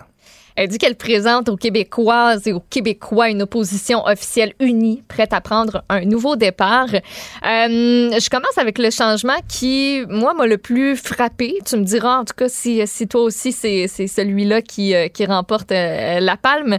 Le dossier de la santé est retiré à Gaétan Barrette et confié à Marie Montpetit. Ben, en fait, il était André Fortin. Et c'est André Fortin qui était le critique en matière de santé depuis euh, l'arrivée en poste euh, du gouvernement de la CAQ, sauf que Gaétan Barrette ne s'est jamais gêné pour sortir de son carré de sable de critique en matière de transport et au trésor pour parler de santé. Mais tu sais, en chambre, celui qui posait des questions sur la mhm. santé, c'est euh, c'est André Fortin. Donc, euh, c'est pas surprenant étant donné qu'il devient leader parlementaire. C'est ça. Euh, Marc Tanguay cède son siège de leader parlementaire à André Fortin. Ça, ça fait mal. Oui. Hélène David devient présidente du caucus. Marc Tanguay, lui, va être en charge des dossiers justice, famille, accès à l'information, réforme du mode de scrutin. Euh, Barrette, donc on en parlait, qui devient euh, porte-parole en immigration, infrastructure, éthique et marché public. Il y a Pierre Arcan, lui, qui hérite des transports et aussi de la métropole, et Enrico Ciccone, euh, qui va être le nouveau porte-parole libéral pour la capitale nationale, l'Est du Québec. Il va conserver les dossiers qu'il avait déjà, donc sport, loisirs, saines habitudes de vie, lutte à l'intimidation. OK. Euh, deux, deux, trois observations. Le, premièrement, André Fortin comme, euh, comme leader parlementaire, je trouve que c'est une, une bonne décision de la part de Dominique Anglade avec Marc Tanguay, là, qui c'est un, un, bon gars, Marc Tanguay, mais ça a été très difficile. à ses relations avec la CAQ a fait quelques faux pas. Puis quand tu acceptes d'être leader parlementaire d'un chef par intérim, de facto, tu acceptes pratiquement que tu vas être tassé parce que c'est normal qu'un nouveau chef va mm-hmm. vouloir laisser son empreinte, euh, modeler ça un peu euh, à son image. Donc, je suis pas surpris euh, du remplacement de Marc Tanguay et je trouve que André Fortin, c'est euh, assurément euh, une bonne décision. La promotion probablement la plus importante à part celle d'André Fortin comme leader parlementaire, c'est effectivement Marie Montpetit à la santé. Marie Montpetit qui, en matière d'environnement, a été très efficace comme porte-parole pour le, Parti libéral du Québec. une femme articulée, très intelligente, mm-hmm. de bonnes connaissances, autant de, de, du milieu de la santé euh, que de la, de la joute politique, si on veut. Donc, je pense que c'est une, une, bonne décision. Euh, sinon, ben écoute, pas, pas, pas de grande, grande euh, surprise euh, sinon ça. Ah oui, l'autre chose que je retiens, Marois Risky qui demeure hein, à l'éducation et va même chercher une partie du Conseil du Trésor là, avec l'administration gouvernementale. Donc, ceux qui pensaient que les tensions entre Mme Risky et Mme Anglade pourraient jouer contre Marois Risky, ben clairement, c'est pas le cas. Elle, elle maintient euh, la plupart de ses responsabilités, même va, va en chercher d'autres. Alors euh, voilà. Là, c'était le matin, je faisais des petits, des petits téléphones, là, qui est ben content, qui, qui est pas content, puis non, on jouait quand même l'unité. OK. Bravo, bravo. C'est ben ce que ça vaut. Alors, merci Maude. On va faire une pause et on revient, bougez pas. Parce qu'en immobilier, faut être à son affaire. Suivez les conseils de nos experts. Via Capital, les courtiers immobiliers qu'on aime référer. Bonne écoute.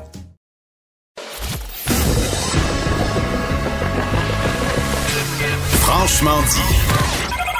Appelez ou textez au 187 Cube Radio. 1877 827 2346. On va parler d'actualité internationale avec le collègue Alexandre Moranville-Ouellet. Salut Alexandre. Salut Jonathan. Et justement, comme on parle d'actualité internationale, deux petites nouvelles de dernières heures. euh, der- dernières heures. Viens de rajouter un S qui avait pas l'affaire là. De dernière heure euh, euh, que je veux mentionner avant qu'on aille euh, à tes sujets. Premièrement, Justin Trudeau qui a confirmé là qu'il y avait entente avec les États-Unis pour repousser encore une fois de 30 jours. C'est pas une surprise, mais euh, quand même, ça faisait l'objet de discussion depuis une semaine. Là. Pas de Euh, cette année. Exactement. Ben, je veux pas Ben, jusqu'au ouais. 21 juillet. Là. Qui est tard. ouais. C'est tard un petit peu. Quoique souvent, tendance à dire que les vraies vacances commencent à la fin, euh, à la fin juillet avec le, le beau temps, des fois qui est Oui. un, un peu euh, plus lent à s'installer. Mhm. Donc, première chose, fait que si vous, euh, voulez aller aux États-Unis, c'est pas pour tout de suite, sauf évidemment maintien des voyages essentiels, là, Mhm. marchandises et tout ça. Et l'autre chose, et je vais assurément parler au ministre de l'Éducation euh, tantôt, euh, Pékin qui vient d'annoncer la refermeture de toutes les écoles là-bas à cause qu'il y a une recrudescence du nombre de cas. Euh, donc, euh, ce sera euh, à surveiller ce qui se passe du côté de Pékin. Ben, avec toi, Alex, on va aller faire un tour du côté du Brésil parce qu'on aime ça parler du euh, président Bolsonaro. Ça va, ça va pas, euh, ça, ça, va pas bien au Brésil? Non seulement ça va va vraiment pas bien. Là. Ça fait quelques semaines déjà là, que ce- l'épicentre, si on veut, de la pandémie là, se déplace lentement mais sûrement vers le Brésil, un pays dans presque 50% des cas ne seraient pas rapportés en ce moment. Là, je dis des, grossières estimations, là, mais quand même, c'est assez intense. Mais ce qui aide pas, encore une fois, puis on en parle très, très souvent ensemble, Jonathan et moi, Jair Bolsonaro, le président, qui fait, euh, pour ne pas dire, là, des, des, des singeries là, véritablement des entraves aux travaux de l'ordre euh, de la santé publique. Et là, maintenant, qu'est-ce qu'il a fait récemment? Ben, lui qui est en grand sceptique de la gravité de la pandémie, a incité ses partisans dans diverses allocutions, euh, puis dans une publication Facebook là, qui date du 11 juin dernier, il a incité ses partisans à entrer dans les hôpitaux pour aller vérifier eux-mêmes la situation sanitaire. Allez Ah, voir les hôpitaux pour voir si les gens sont vraiment malades. Ouais, c'est moins exact. Si vous avez un hôpital près de chez vous, un hôpital public, trouvez un moyen d'y entrer et d'y filmer. Et là, ça a créé de la cohue parce que dans plusieurs régions, euh, à Rio, entre autres, dans l'État voisin, Espirito Santo, ben, il y a des gens qui sont rentrés dans les hôpitaux publics, qui ont eu des altercations avec le, les- le personnel de la santé. Il y a même des dégâts de matériel qui ont été rapportés parce que des gens rentrent avec leur téléphone en disant « Oh, c'est-tu vrai? Qu'il y des gens à l'hôpital? C'est-tu vrai? C'est-tu vrai que ça existe, cette pandémie-là? » Mais vrai, véritablement, ça cause des entraves dans le système de la santé, euh, de telle manière que le procureur fédéral euh, de la République, Augusto Arras, qui a décidé d'ouvrir une enquête même là-dessus, sur ces agissements-là, pour traduire en justice les groupes, les gens qui rentrent dans les hôpitaux de manière illégale comme ça, mais tout ça sur ordre presque ou incitation plus euh, de Jair Bolsonaro, le président lui-même. Alors vraiment un cas assez étrange, merci. Une autre phrase du président brésilien. Hey Alex, on va être obligé de se laisser, euh, mon ami, parce que la connexion Skype euh, qui n'est euh, qui n'est pas fiable en ce moment. Donc Alex, on, on- on se reprendra. Mais euh, Maude, c'est quand même c'est quand même assez fascinant. là. Non seulement tu as un président qui dit moi là. Tu sais, je, je probablement, il y a des posters de Donald Trump sur ses murs, là, puis il dit, Ouais. moi, le garde, non, non, non, moi, j'ai peur de rien, puis je vais serrer des mains même s'il y a la COVID. Puis là, pendant ce temps-là, le nombre de décès au Brésil augmente de façon exponentielle. Et non seulement le gars garde le cap, mais il dit au monde, venez voir dans les hôpitaux. Je je suis obligé d'expliquer à quel point c'est stupide d'envoyer du monde Ouais. dans les hôpitaux, possiblement choper la COVID-19. C'est pas la seule affaire stupide qu'il a fait dans son mandat depuis le début, là. C'est, un président qui est aussi, sinon plus con- controversé que, que Donald Trump. C'est un dangereux personnage. Ouais. Sincèrement, c'est un, un- un dangereux euh, personnage. Et euh, bref, on repart- on fera pas, on refera pas l'actualité américaine, mais c'est quand même particulier de voir que le président américain lui continue à se, se coller euh, sur lui. Là, c'est vu comme étant euh, un de Ouais. ses alliés. Euh, bien, bien hâte, euh, bien, bien hâte de voir comment ça va évoluer au Brésil. là, parce qu'à un moment donné, il a beau faire comme si de rien n'était, ça meurt.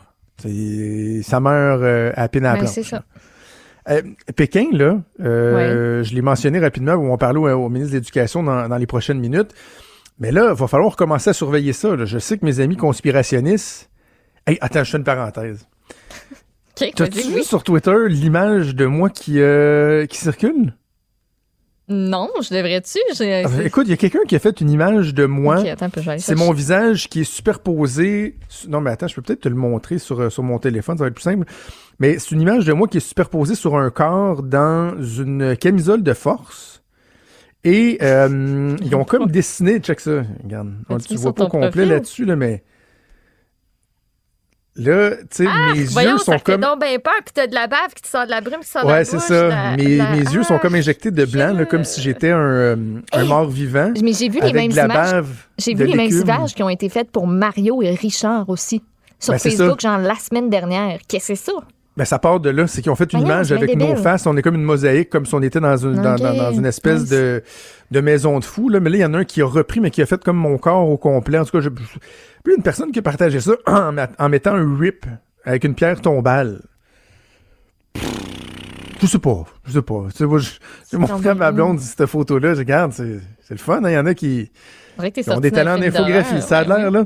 C'est assez particulier. Bref, ces gens-là qui disent que, tu sais, il n'y a pas vraiment eu d'éclosion, que ça fait longtemps que c'est maîtrisé de toute façon, puis que c'est juste une grippe, quand ils vont voir si, si c'est le cas, là, vraiment une deuxième vague arrivée, euh, qui va forcer certaines autorités à reconfiner, je sais pas qu'est-ce, je sais pas qu'est-ce qu'ils vont faire, là, mais c'est parce que maintenant, tu sais, la réalité, là, elle, elle est là, elle est devant vous, là. Mais bref, je ne vais pas repartir pour leur donner trop de, de temps d'antenne, mais je trouve ça particulier à ce qui se passe euh, à Pékin et euh, également du côté de, de certains États Mhm. euh, aux États-Unis. Maude, il y a... euh, écoute, je, vais t'entendre sur un truc parce que tu m'as écrit là-dessus deux fois ce matin et sincèrement, dans, dans, dans ma préparation de l'émission, j'ai pas eu le temps de lire euh, Yves Boisvert dans la presse, qui est euh, Ah, oui. sincèrement une lecture incontournable euh, d'ordinaire, un des journalistes que j'aime bien lire euh, au Québec. Euh, il parlait de quoi, Yves Boisvert, ce matin? Ça semble t'avoir euh, marqué? Oui, ben, il parlait du fait que lui est allé du côté des États-Unis dernièrement. Oui. Et il a reçu beaucoup de courriels de lecteurs qui lui disaient ben comment t'as fait pour passer la frontière? C'est pas censé être fermé. C'était-tu vraiment un voyage comme essentiel parce que Ouais. lui était allé là-bas pour écrire des articles. Et c'est comme pas un scoop. Puis c'est pas nécessairement un secret, mais les restrictions au voyage s'appliquent pas au transport aérien. Donc lui, il y a des collègues journalistes qui sont passés par la frontière terrestre pour aller aux États-Unis, se sont fait revirer de bord. Mais lui s'attendait, il avait son billet, il avait tout en main pour pouvoir prendre l'avion, mais il s'attendait à se faire refouler une fois rendu à l'aéroport et finalement, ben, il a été capable de passer. Les Hein? mêmes questions du douanier que dans une journée ordinaire. Qu'est-ce que vous venez faire chez nous? Est-ce que euh, c'est des trucs euh, violents? Puis là, ben, il était, il devait un peu se dire, ben, voyons donc, je suis vraiment en train de vivre ça. Donc là, pas eu de problème à se rendre là-bas. Euh, pour le retour, ça n'a pas semblé être problématique non plus. Il relate en fait l'histoire sinon d'une euh, d'une étudiante américaine de McGill qui, euh, elle, s'est fait dire au contraire, oublie ça, comme tu, ne penses pas, tu prendras pas l'avion aujourd'hui. Finalement, elle a réussi à prendre l'avion des États-Unis jusqu'au Canada. Donc, j'ai trouvé ça, euh, j'ai trouvé ça très spécial. C'est fermé par la route, c'est ouvert par avion. Par contre, tu sais, si tu es un, un résident là-bas ou si tu es dans un autre pays puis que tu essaies de revenir au Canada, ben ça a l'air que c'est comme plus compliqué parce que c'est sérieusement contrôlé. Fait que j'ai trouvé Je comprends ça pas. très spécial. Je comprends trouvais pas parce que nos, frontières étaient supposées de demeurer ouvertes pour les gens qui Ouais. reviennent au pays, donc pour les ressortissants, Ouais. si on veut, canadiens qui reviennent au pays.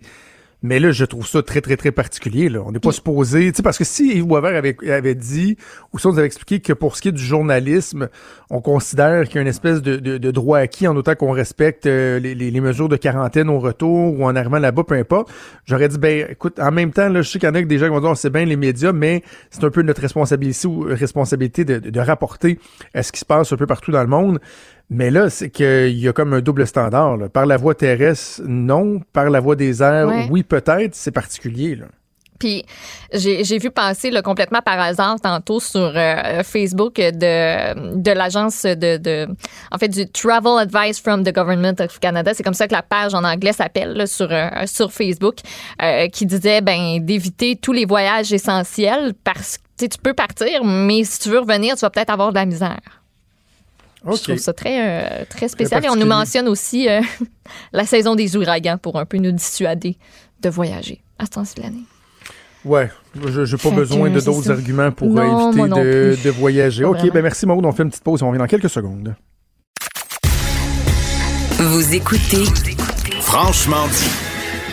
Annonce donc fort importante, fort attendue qui a lieu euh, ce matin à 10h. Le ministre de l'Éducation, Jean-François Roberge, qui a annoncé le plan de rentrée scolaire pour euh, l'automne prochain. Plusieurs éléments qui avaient transpiré dans les médias au cours euh, des dernières heures, mais ce sera intéressant d'en discuter avec le ministre Roberge qu'on rejoint au bout du fil. Monsieur Roberge, bonjour. Bonjour, M. Trudeau. J'imagine que vous devez être assez soulagé euh, en ce moment. La dernière fois qu'on s'est parlé, Monsieur le ministre, là, il y avait même un scénario encore dans les airs à l'effet que ben, les élèves du secondaire, peut-être qu'on serait pas en mesure de les ramener en classe. Là, aujourd'hui, non seulement vous annoncez un retour en classe pour tout le monde, mais à temps plein, euh, vous devez être soulagé.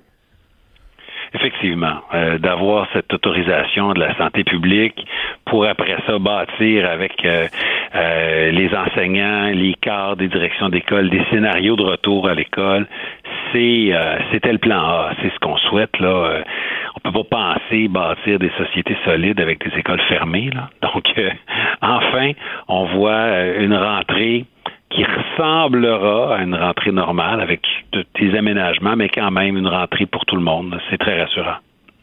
Je suis curieux de vous entendre sur à quel point l'expérience du retour euh, à l'école dans euh, la plupart des régions, sauf euh, bon dans, le grand dans le grand Montréal métropolitain, à quel point ça vous a servi pour l'élaboration de ce plan-là, autant vous qu'aux gens de la, santé publique? Puis tu sais, je trouve ça un peu dommage parce qu'il y en a qui disaient je veux pas que mes enfants servent de cobayes. C'était là n'était pas l'objectif, mais il reste que la façon dont ça s'est passé, j'imagine que ça a pu vous inspirer dans l'élaboration du plan de retour pour l'automne.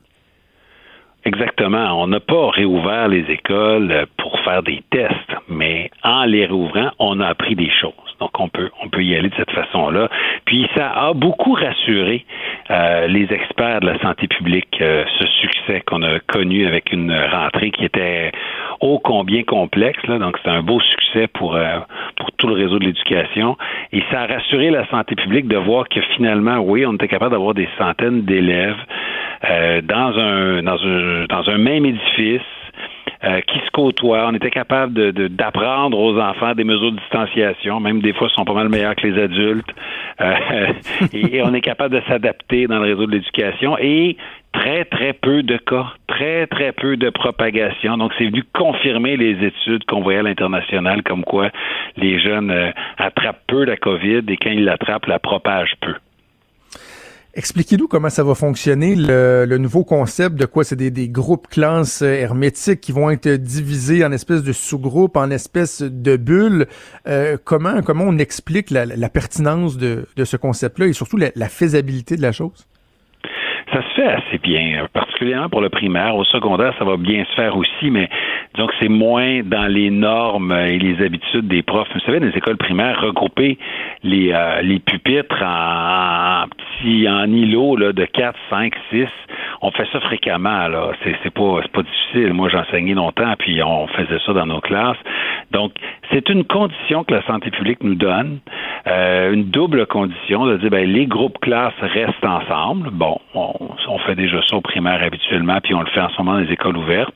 Mais si on veut avoir tout le monde dans la classe, on va dire euh, des fois 18, 19, des fois jusqu'à 26, ben il faut avoir euh, je dirais une organisation qui va limiter la propagation. Donc, des petites équipes de cinq ou six, disons, là, euh, qu'on va considérer comme des frères et sœurs dans une famille classe, là, eux autres, il n'y a pas de distanciation entre eux.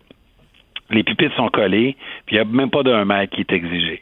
Puis entre les équipes, entre les sous-groupes, ben, un mètre, c'est pas grand-chose, c'est à peine la place pour circuler. Donc, ça va assez bien se faire. Au secondaire, ben, ça demande un peu plus d'adaptation parce qu'on n'est pas habitué de gérer des fois les classes secondaires de cette manière-là. Ça dépend des enseignants. Mais c'est la condition émise par la santé pu- publique pour permettre une rentrée. Donc, euh, il faut le faire. Je comprends qu'il y a des contraintes de santé publique, mais un questionnement que j'ai, euh, particulièrement en tant que parent, là, on sait des fois nos élèves sont dans une classe, mais leurs meilleurs amis, ça va être les amis euh, du, du ballet, de la danse ou du soccer, du baseball ou du hockey à l'extérieur de l'école. Donc oui, ils ont leur classe, mais quand ils vont dans la cour d'école, à la récréation, au dîner, etc., ben ils ont, leurs autres groupes d'amis, là, des amis plus près, si on veut. Là, je me dis, est-ce qu'il n'y a pas un risque que ça va être plus difficile pour des élèves? Et si en plus, même à l'intérieur de leur classe, sont plus confinés à l'intérieur d'un sous-groupe avec des gens euh, avec lesquels, bon, ils n'ont pas nécessairement d'atomes crochus, est-ce que ça risque pas d'être difficile? Puis est-ce qu'on pourra faire preuve d'une euh, de, flexibilité, de sensibilité pour, à la limite, réaménager des groupes à l'intérieur d'une classe si on voit que la, la, mayonnaise euh, pogne pas, comme on dit? Là? Je pense qu'il faut faire confiance aux enseignants pour aménager leur classe comme il faut. Il y a, les balises de la santé publique qui sont très importantes, mais comme vous dites, là, il faut avoir l'intelligence du cœur, puis être capable de faire des petits, des petits aménagements euh, en respectant les balises, puis en prenant soin des, des enfants qui nous sont confiés. C'est comme ça qu'on travaille quand on enseigne au primaire. OK. La notion de rattrapage, Monsieur le ministre, parce que bon, euh, particulièrement pour euh, les élèves euh, de la grande région de Montréal qui n'auront pas eu un retour en classe, je sais que l'enseignement à distance s'est amélioré au fil du confinement, mais est-ce qu'on doit envisager une espèce de période de rattrapage au début de la, prochaine année scolaire où ça va se faire de façon naturelle et ils vont pouvoir revenir à niveau si on veut?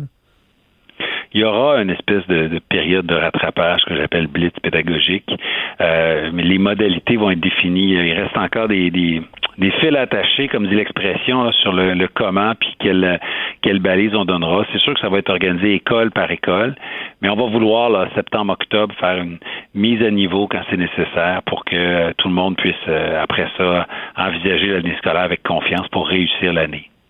OK. Et là, il y a cette notion de plan B si j'ai bien compris, dans le fond, euh, M. Robert, on, se comprend bien, là, vous voulez pas que euh, la situation qu'on a vécue, l'espèce de flou artistique qu'on a vécu au début euh, de la, pandémie, vous voulez pas que ça se reproduise? Donc oui, il y a un retour en classe, mais en même temps, on le voit, le Pékin vient d'annoncer la refermeture de toutes ces écoles. On sait qu'il peut y avoir un risque. Et dans votre tête, c'est clair que les écoles doivent être prêtes à faire face à la musique si jamais on devait reconfiner. Exactement. Donc on a, on a un plan qui est clair, qui est balisé, qui permet aux équipes de se revirer puis de préparer une rentrée avec du temps euh, pour se coordonner, mais en même temps, il faut être prêt à toute éventualité. Donc, euh, aujourd'hui, nous, on envoie au réseau scolaire un protocole d'urgence euh, qui, qui donne des balises nationales, mais qui leur donne aussi un espace de liberté de dire, bon, ben vous, faut prévoir avant la rentrée qu'est-ce que vous allez faire si euh, il y a une éclosion dans votre école, ou si Santé publique nous demande de, fermer votre école pour un nombre, euh, une durée indéfinie. Il faut que toutes les réponses à ces questions-là, on se les pose en juin, en juillet, en août, et que euh, ça soit prêt à porter si jamais survient une crise, une éclosion, une fermeture d'école, on dit ah ben voilà, on, on a notre protocole, on est prêt, je m'occupe de tel élève, tu t'occupes de tel élève. Voici les 35 élèves qui ont besoin qu'on leur prête un portable, on sont déjà identifiés, on a déjà les portables. Euh, et puis on sait quelle plateforme utiliser pour euh, nos cours en ligne. Euh, on a eu des formations, les élèves aussi. Et là, voilà, on est prêt. C'est ça le protocole d'urgence.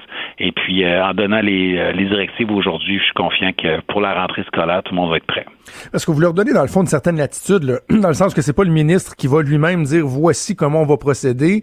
Euh, vous leur dites l'exigence, c'est que vous soyez prêts, c'est qu'il y ait une alternative, un plan B. Maintenant, euh, à chaque euh, à chaque euh, région, à chaque école même de, de faire son travail pour voir comment on va y parvenir. Mais il n'y a pas de, de directive très, très, très précise sur comment y, parvenir. C'est ça qu'on comprend?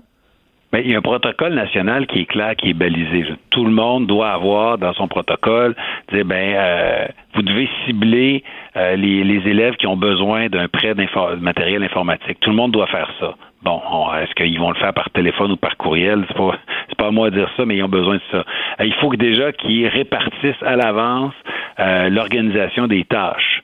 Euh, donc, ça se peut qu'un prof dise, ben moi, je vais m'occuper, supposons, des enfants dyslexiques. Si jamais on ferme l'école, j'ai une habileté, on va faire un sous-groupe juste à moi de 15 élèves dyslexiques.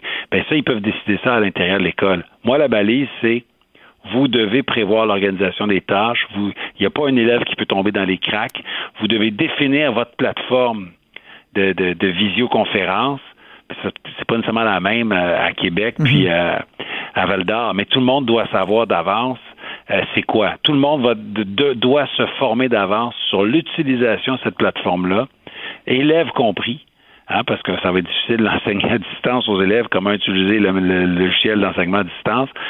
Maintenant, euh, il y a une marge de manœuvre locale, mais il y a des balises nationales très claires. Puis on les a faites, ces balises-là, avec les directions d'école, puis euh, les, cadres et puis tous les gens qui auront les coordonnées par la suite. Donc, on est confiant que ça répond euh, aux demandes du milieu. Le retour à, l'école qui s'est fait au cours des dernières semaines, il était optionnel. Est-ce que, en tant que ministre de l'Éducation, vous, vous sentez le besoin de, de réitérer, de souligner aux gens que là, on revient à l'école obligatoire, que c'est une responsabilité d'envoyer ses enfants euh, à l'école, que ce n'est pas un choix? Dans, dans un deuxième temps, est-ce que vous craignez une espèce de, de, de croissance ou de recrudescence d'un phénomène d'enseignement euh, à la maison? Vous avez raison de dire que c'est important de le préciser. L'école est obligatoire au Québec de 6 ans à 16 ans. Les écoles vont être ouvertes, donc on s'attend à ce que tous les élèves y soient. C'est ça la fréquentation scolaire.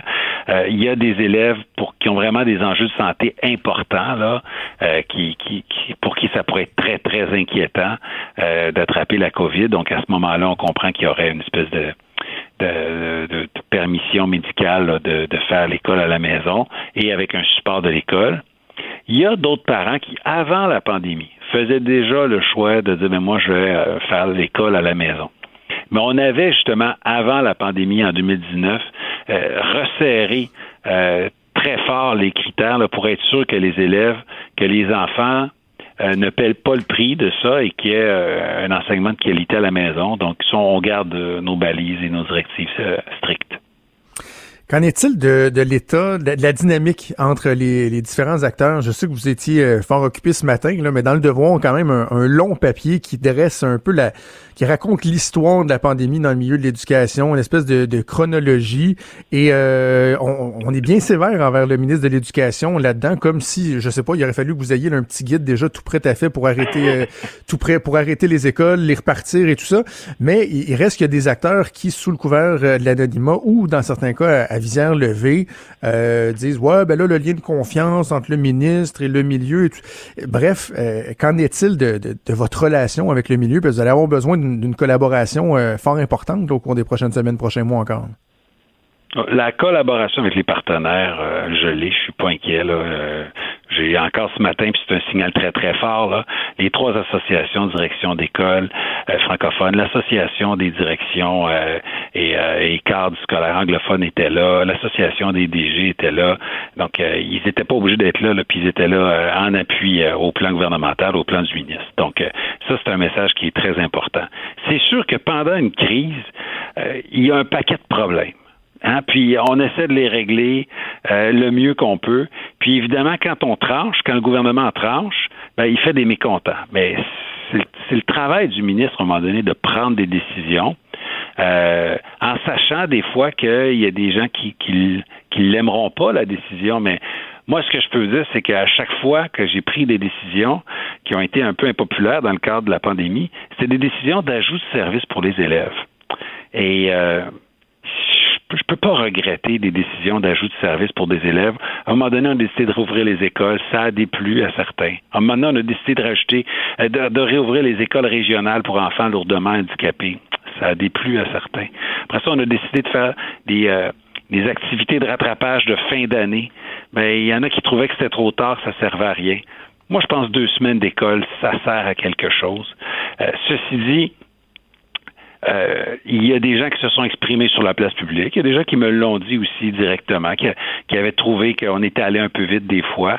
Euh, je peux m'ajuster dans la façon de faire, mais on comprend qu'en gestion de crise, euh, on est obligé de prendre des décisions plus rapidement qu'à l'habitude.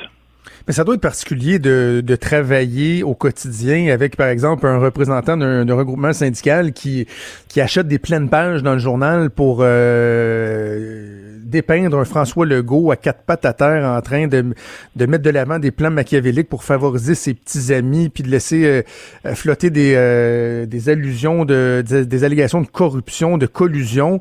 Monsieur Mallette, là, il a passé un mauvais quart d'heure avec notre collègue Benoît Dutrisac ce matin, mais en tant que ministre, ça doit être assez particulier d'essayer de maintenir un esprit de collaboration avec certains acteurs. Je sais qu'ils sont pas tous comme ça, mais certains acteurs qui, qui, ont, qui ont une attitude de, de la sorte. C'est pas toujours facile. Disons qu'il y en a qui sont plus euh, euh, qui ont de la critique constructive, puis il y en a qui ont euh, qui cherchent des façons de miner la crédibilité. Puis on va se le dire, là, le contexte des négociations collectives euh, fait pas sortir le meilleur de tout le monde. Donc, euh, des fois, là, pour euh, plaire à certains membres, mais on, veut, on va vouloir jouer des gros bras, puis montrer qu'on n'a pas peur du gouvernement. Puis bon, est-ce que ça sert vraiment les enseignants? Pense pas. Là. Je pense Mm. qu'il y a plusieurs façons de faire du syndicalisme. Ça, ça appartient aux, aux membres de décider si c'est la bonne façon ou pas. En même temps, on, les- aime, nos enseignantes, nos enseignants, on les trouve bons, on veut que ça fonctionne, mais c'est ça. On n'est pas certain que ce discours-là euh, euh, les sert bien. Puis gardons, euh, gardons euh, au cœur de nos, de nos préoccupations les enfants, s'il vous plaît. Je pense que c'est ça qui est, le, qui est le plus important. Monsieur Robert, je pense qu'il y a bien, bien, des parents qui, pou- qui poussent un, énorme soupir de soulagement aujourd'hui. On va voir comment ça va se passer pour, pour la suite des choses. Mais bon été, bonne rentrée éventuellement. Merci d'avoir pris le temps de, de nous expliquer ce plan. Merci beaucoup. À la prochaine. Merci, au revoir.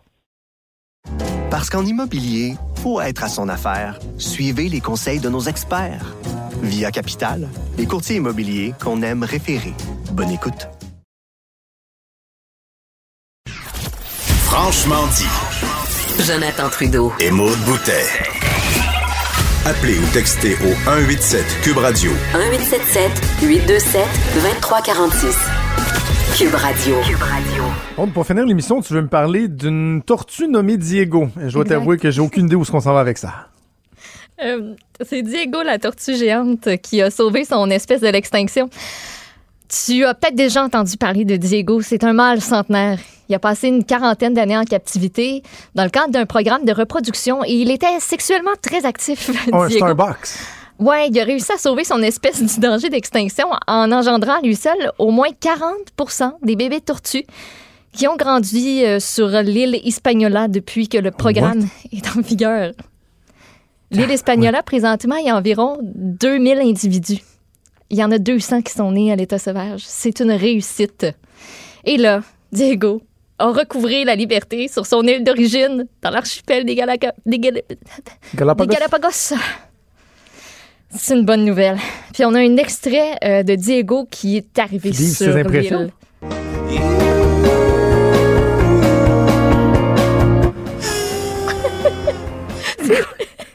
C'est quoi ça? C'est Attends, le le vrai bruit d'une tortue. Puis il fait le...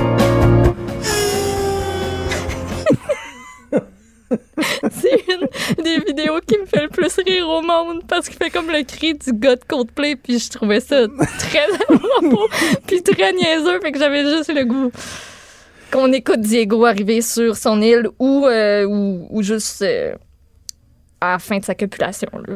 Un des deux. Wow, mais c'était, mais c'était pas. C'est pas l'original. Voyons, on dirait un gazou. Ça, c'est-tu Diego qui est en train de reproduire ou? Diego qui copule.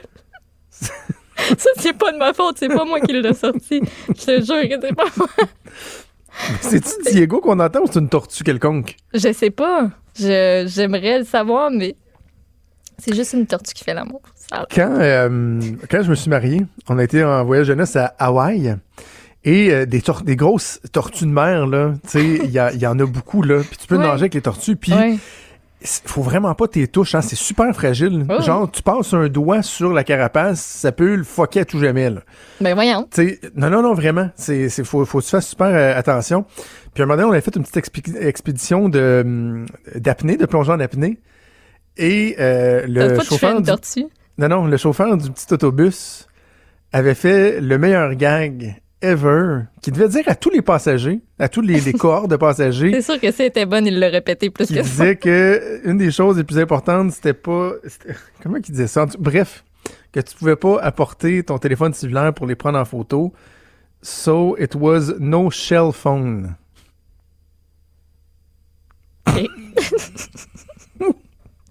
Pas Un shell phone! La carapace, Shell, les gars. Coquille, carapace. tout. Quand même! Ouais. Ah, bref, Diego qui recouvre. Mais il n'y a pas juste Diego Sacré qui a recouvré sa liberté, hein. Non, Il y a le petit monarque euh, que mes enfants ont. euh, mes enfants sont mis à la chasse aux papillons. On s'en va? Là, ils en ont pogné six en fin de semaine. On les a mis dans un gros pot maçon en faisant des petits trous sur le top pour qu'ils respirent. Ah, OK, genre. Mais ça mourrait, c'est un moyen temps dans ce bocal-là, Maud, là. tu peux pas Le monarque, il y avait juste lui qui semblait euh, subsister, là. Puis là, à un moment donné, je leur ai dit hier, hey, on pourrait peut-être... ses amis mourir, voyons donc, c'est On pourrait peut-être libérer le monarque, tu sais. Fait que là, on, on a ouvert le pot. Il y avait un petit papillon au bout où il est parti. On pensait que tellement il est parti. Les autres étaient tapés dans, sur le bord du maçon, là, avec l'humidité puis tout. Et là, le monarque, on avait mis, les enfants avaient mis une petite fleur là-dedans. Puis le monarque, il, il restait jamais sa fleur. Puis les autres trouvaient ça cool. Ils disaient, ah, il butine, il butine. Moi, je pense que c'est peut-être parce qu'il est pas mort, mais il est pas fort, tu sais. Fait que j'ai comme aidé le monarque. Je l'ai amené sur mon doigt. Et là, je, je tenais, là, tu sais, mon- ma ma main dans les airs. Et, et là, à un moment donné, il a pris son envol. C'est comme une scène Les enfants, papillon là, bleu, les là, enfants étaient trop contents. Ils étaient comme, waouh, waouh. Mais moi, là, moi, je l'ai vu vivoter le monarque, là. Je le sais probablement que 200 mètres après, il s'est assis à terre. Il y a eu un crash. Mais c'est ça. Les autres, ils ont bien dormi. Écoute, ils l'ont, en liberté. C'est ça qui compte. Alors voilà. Diego nous a ramené à la fin de cette, euh, Production de de cette monarque émission. à Lévis, la gang. Oui, voilà. Hey, un gros merci à toute l'équipe.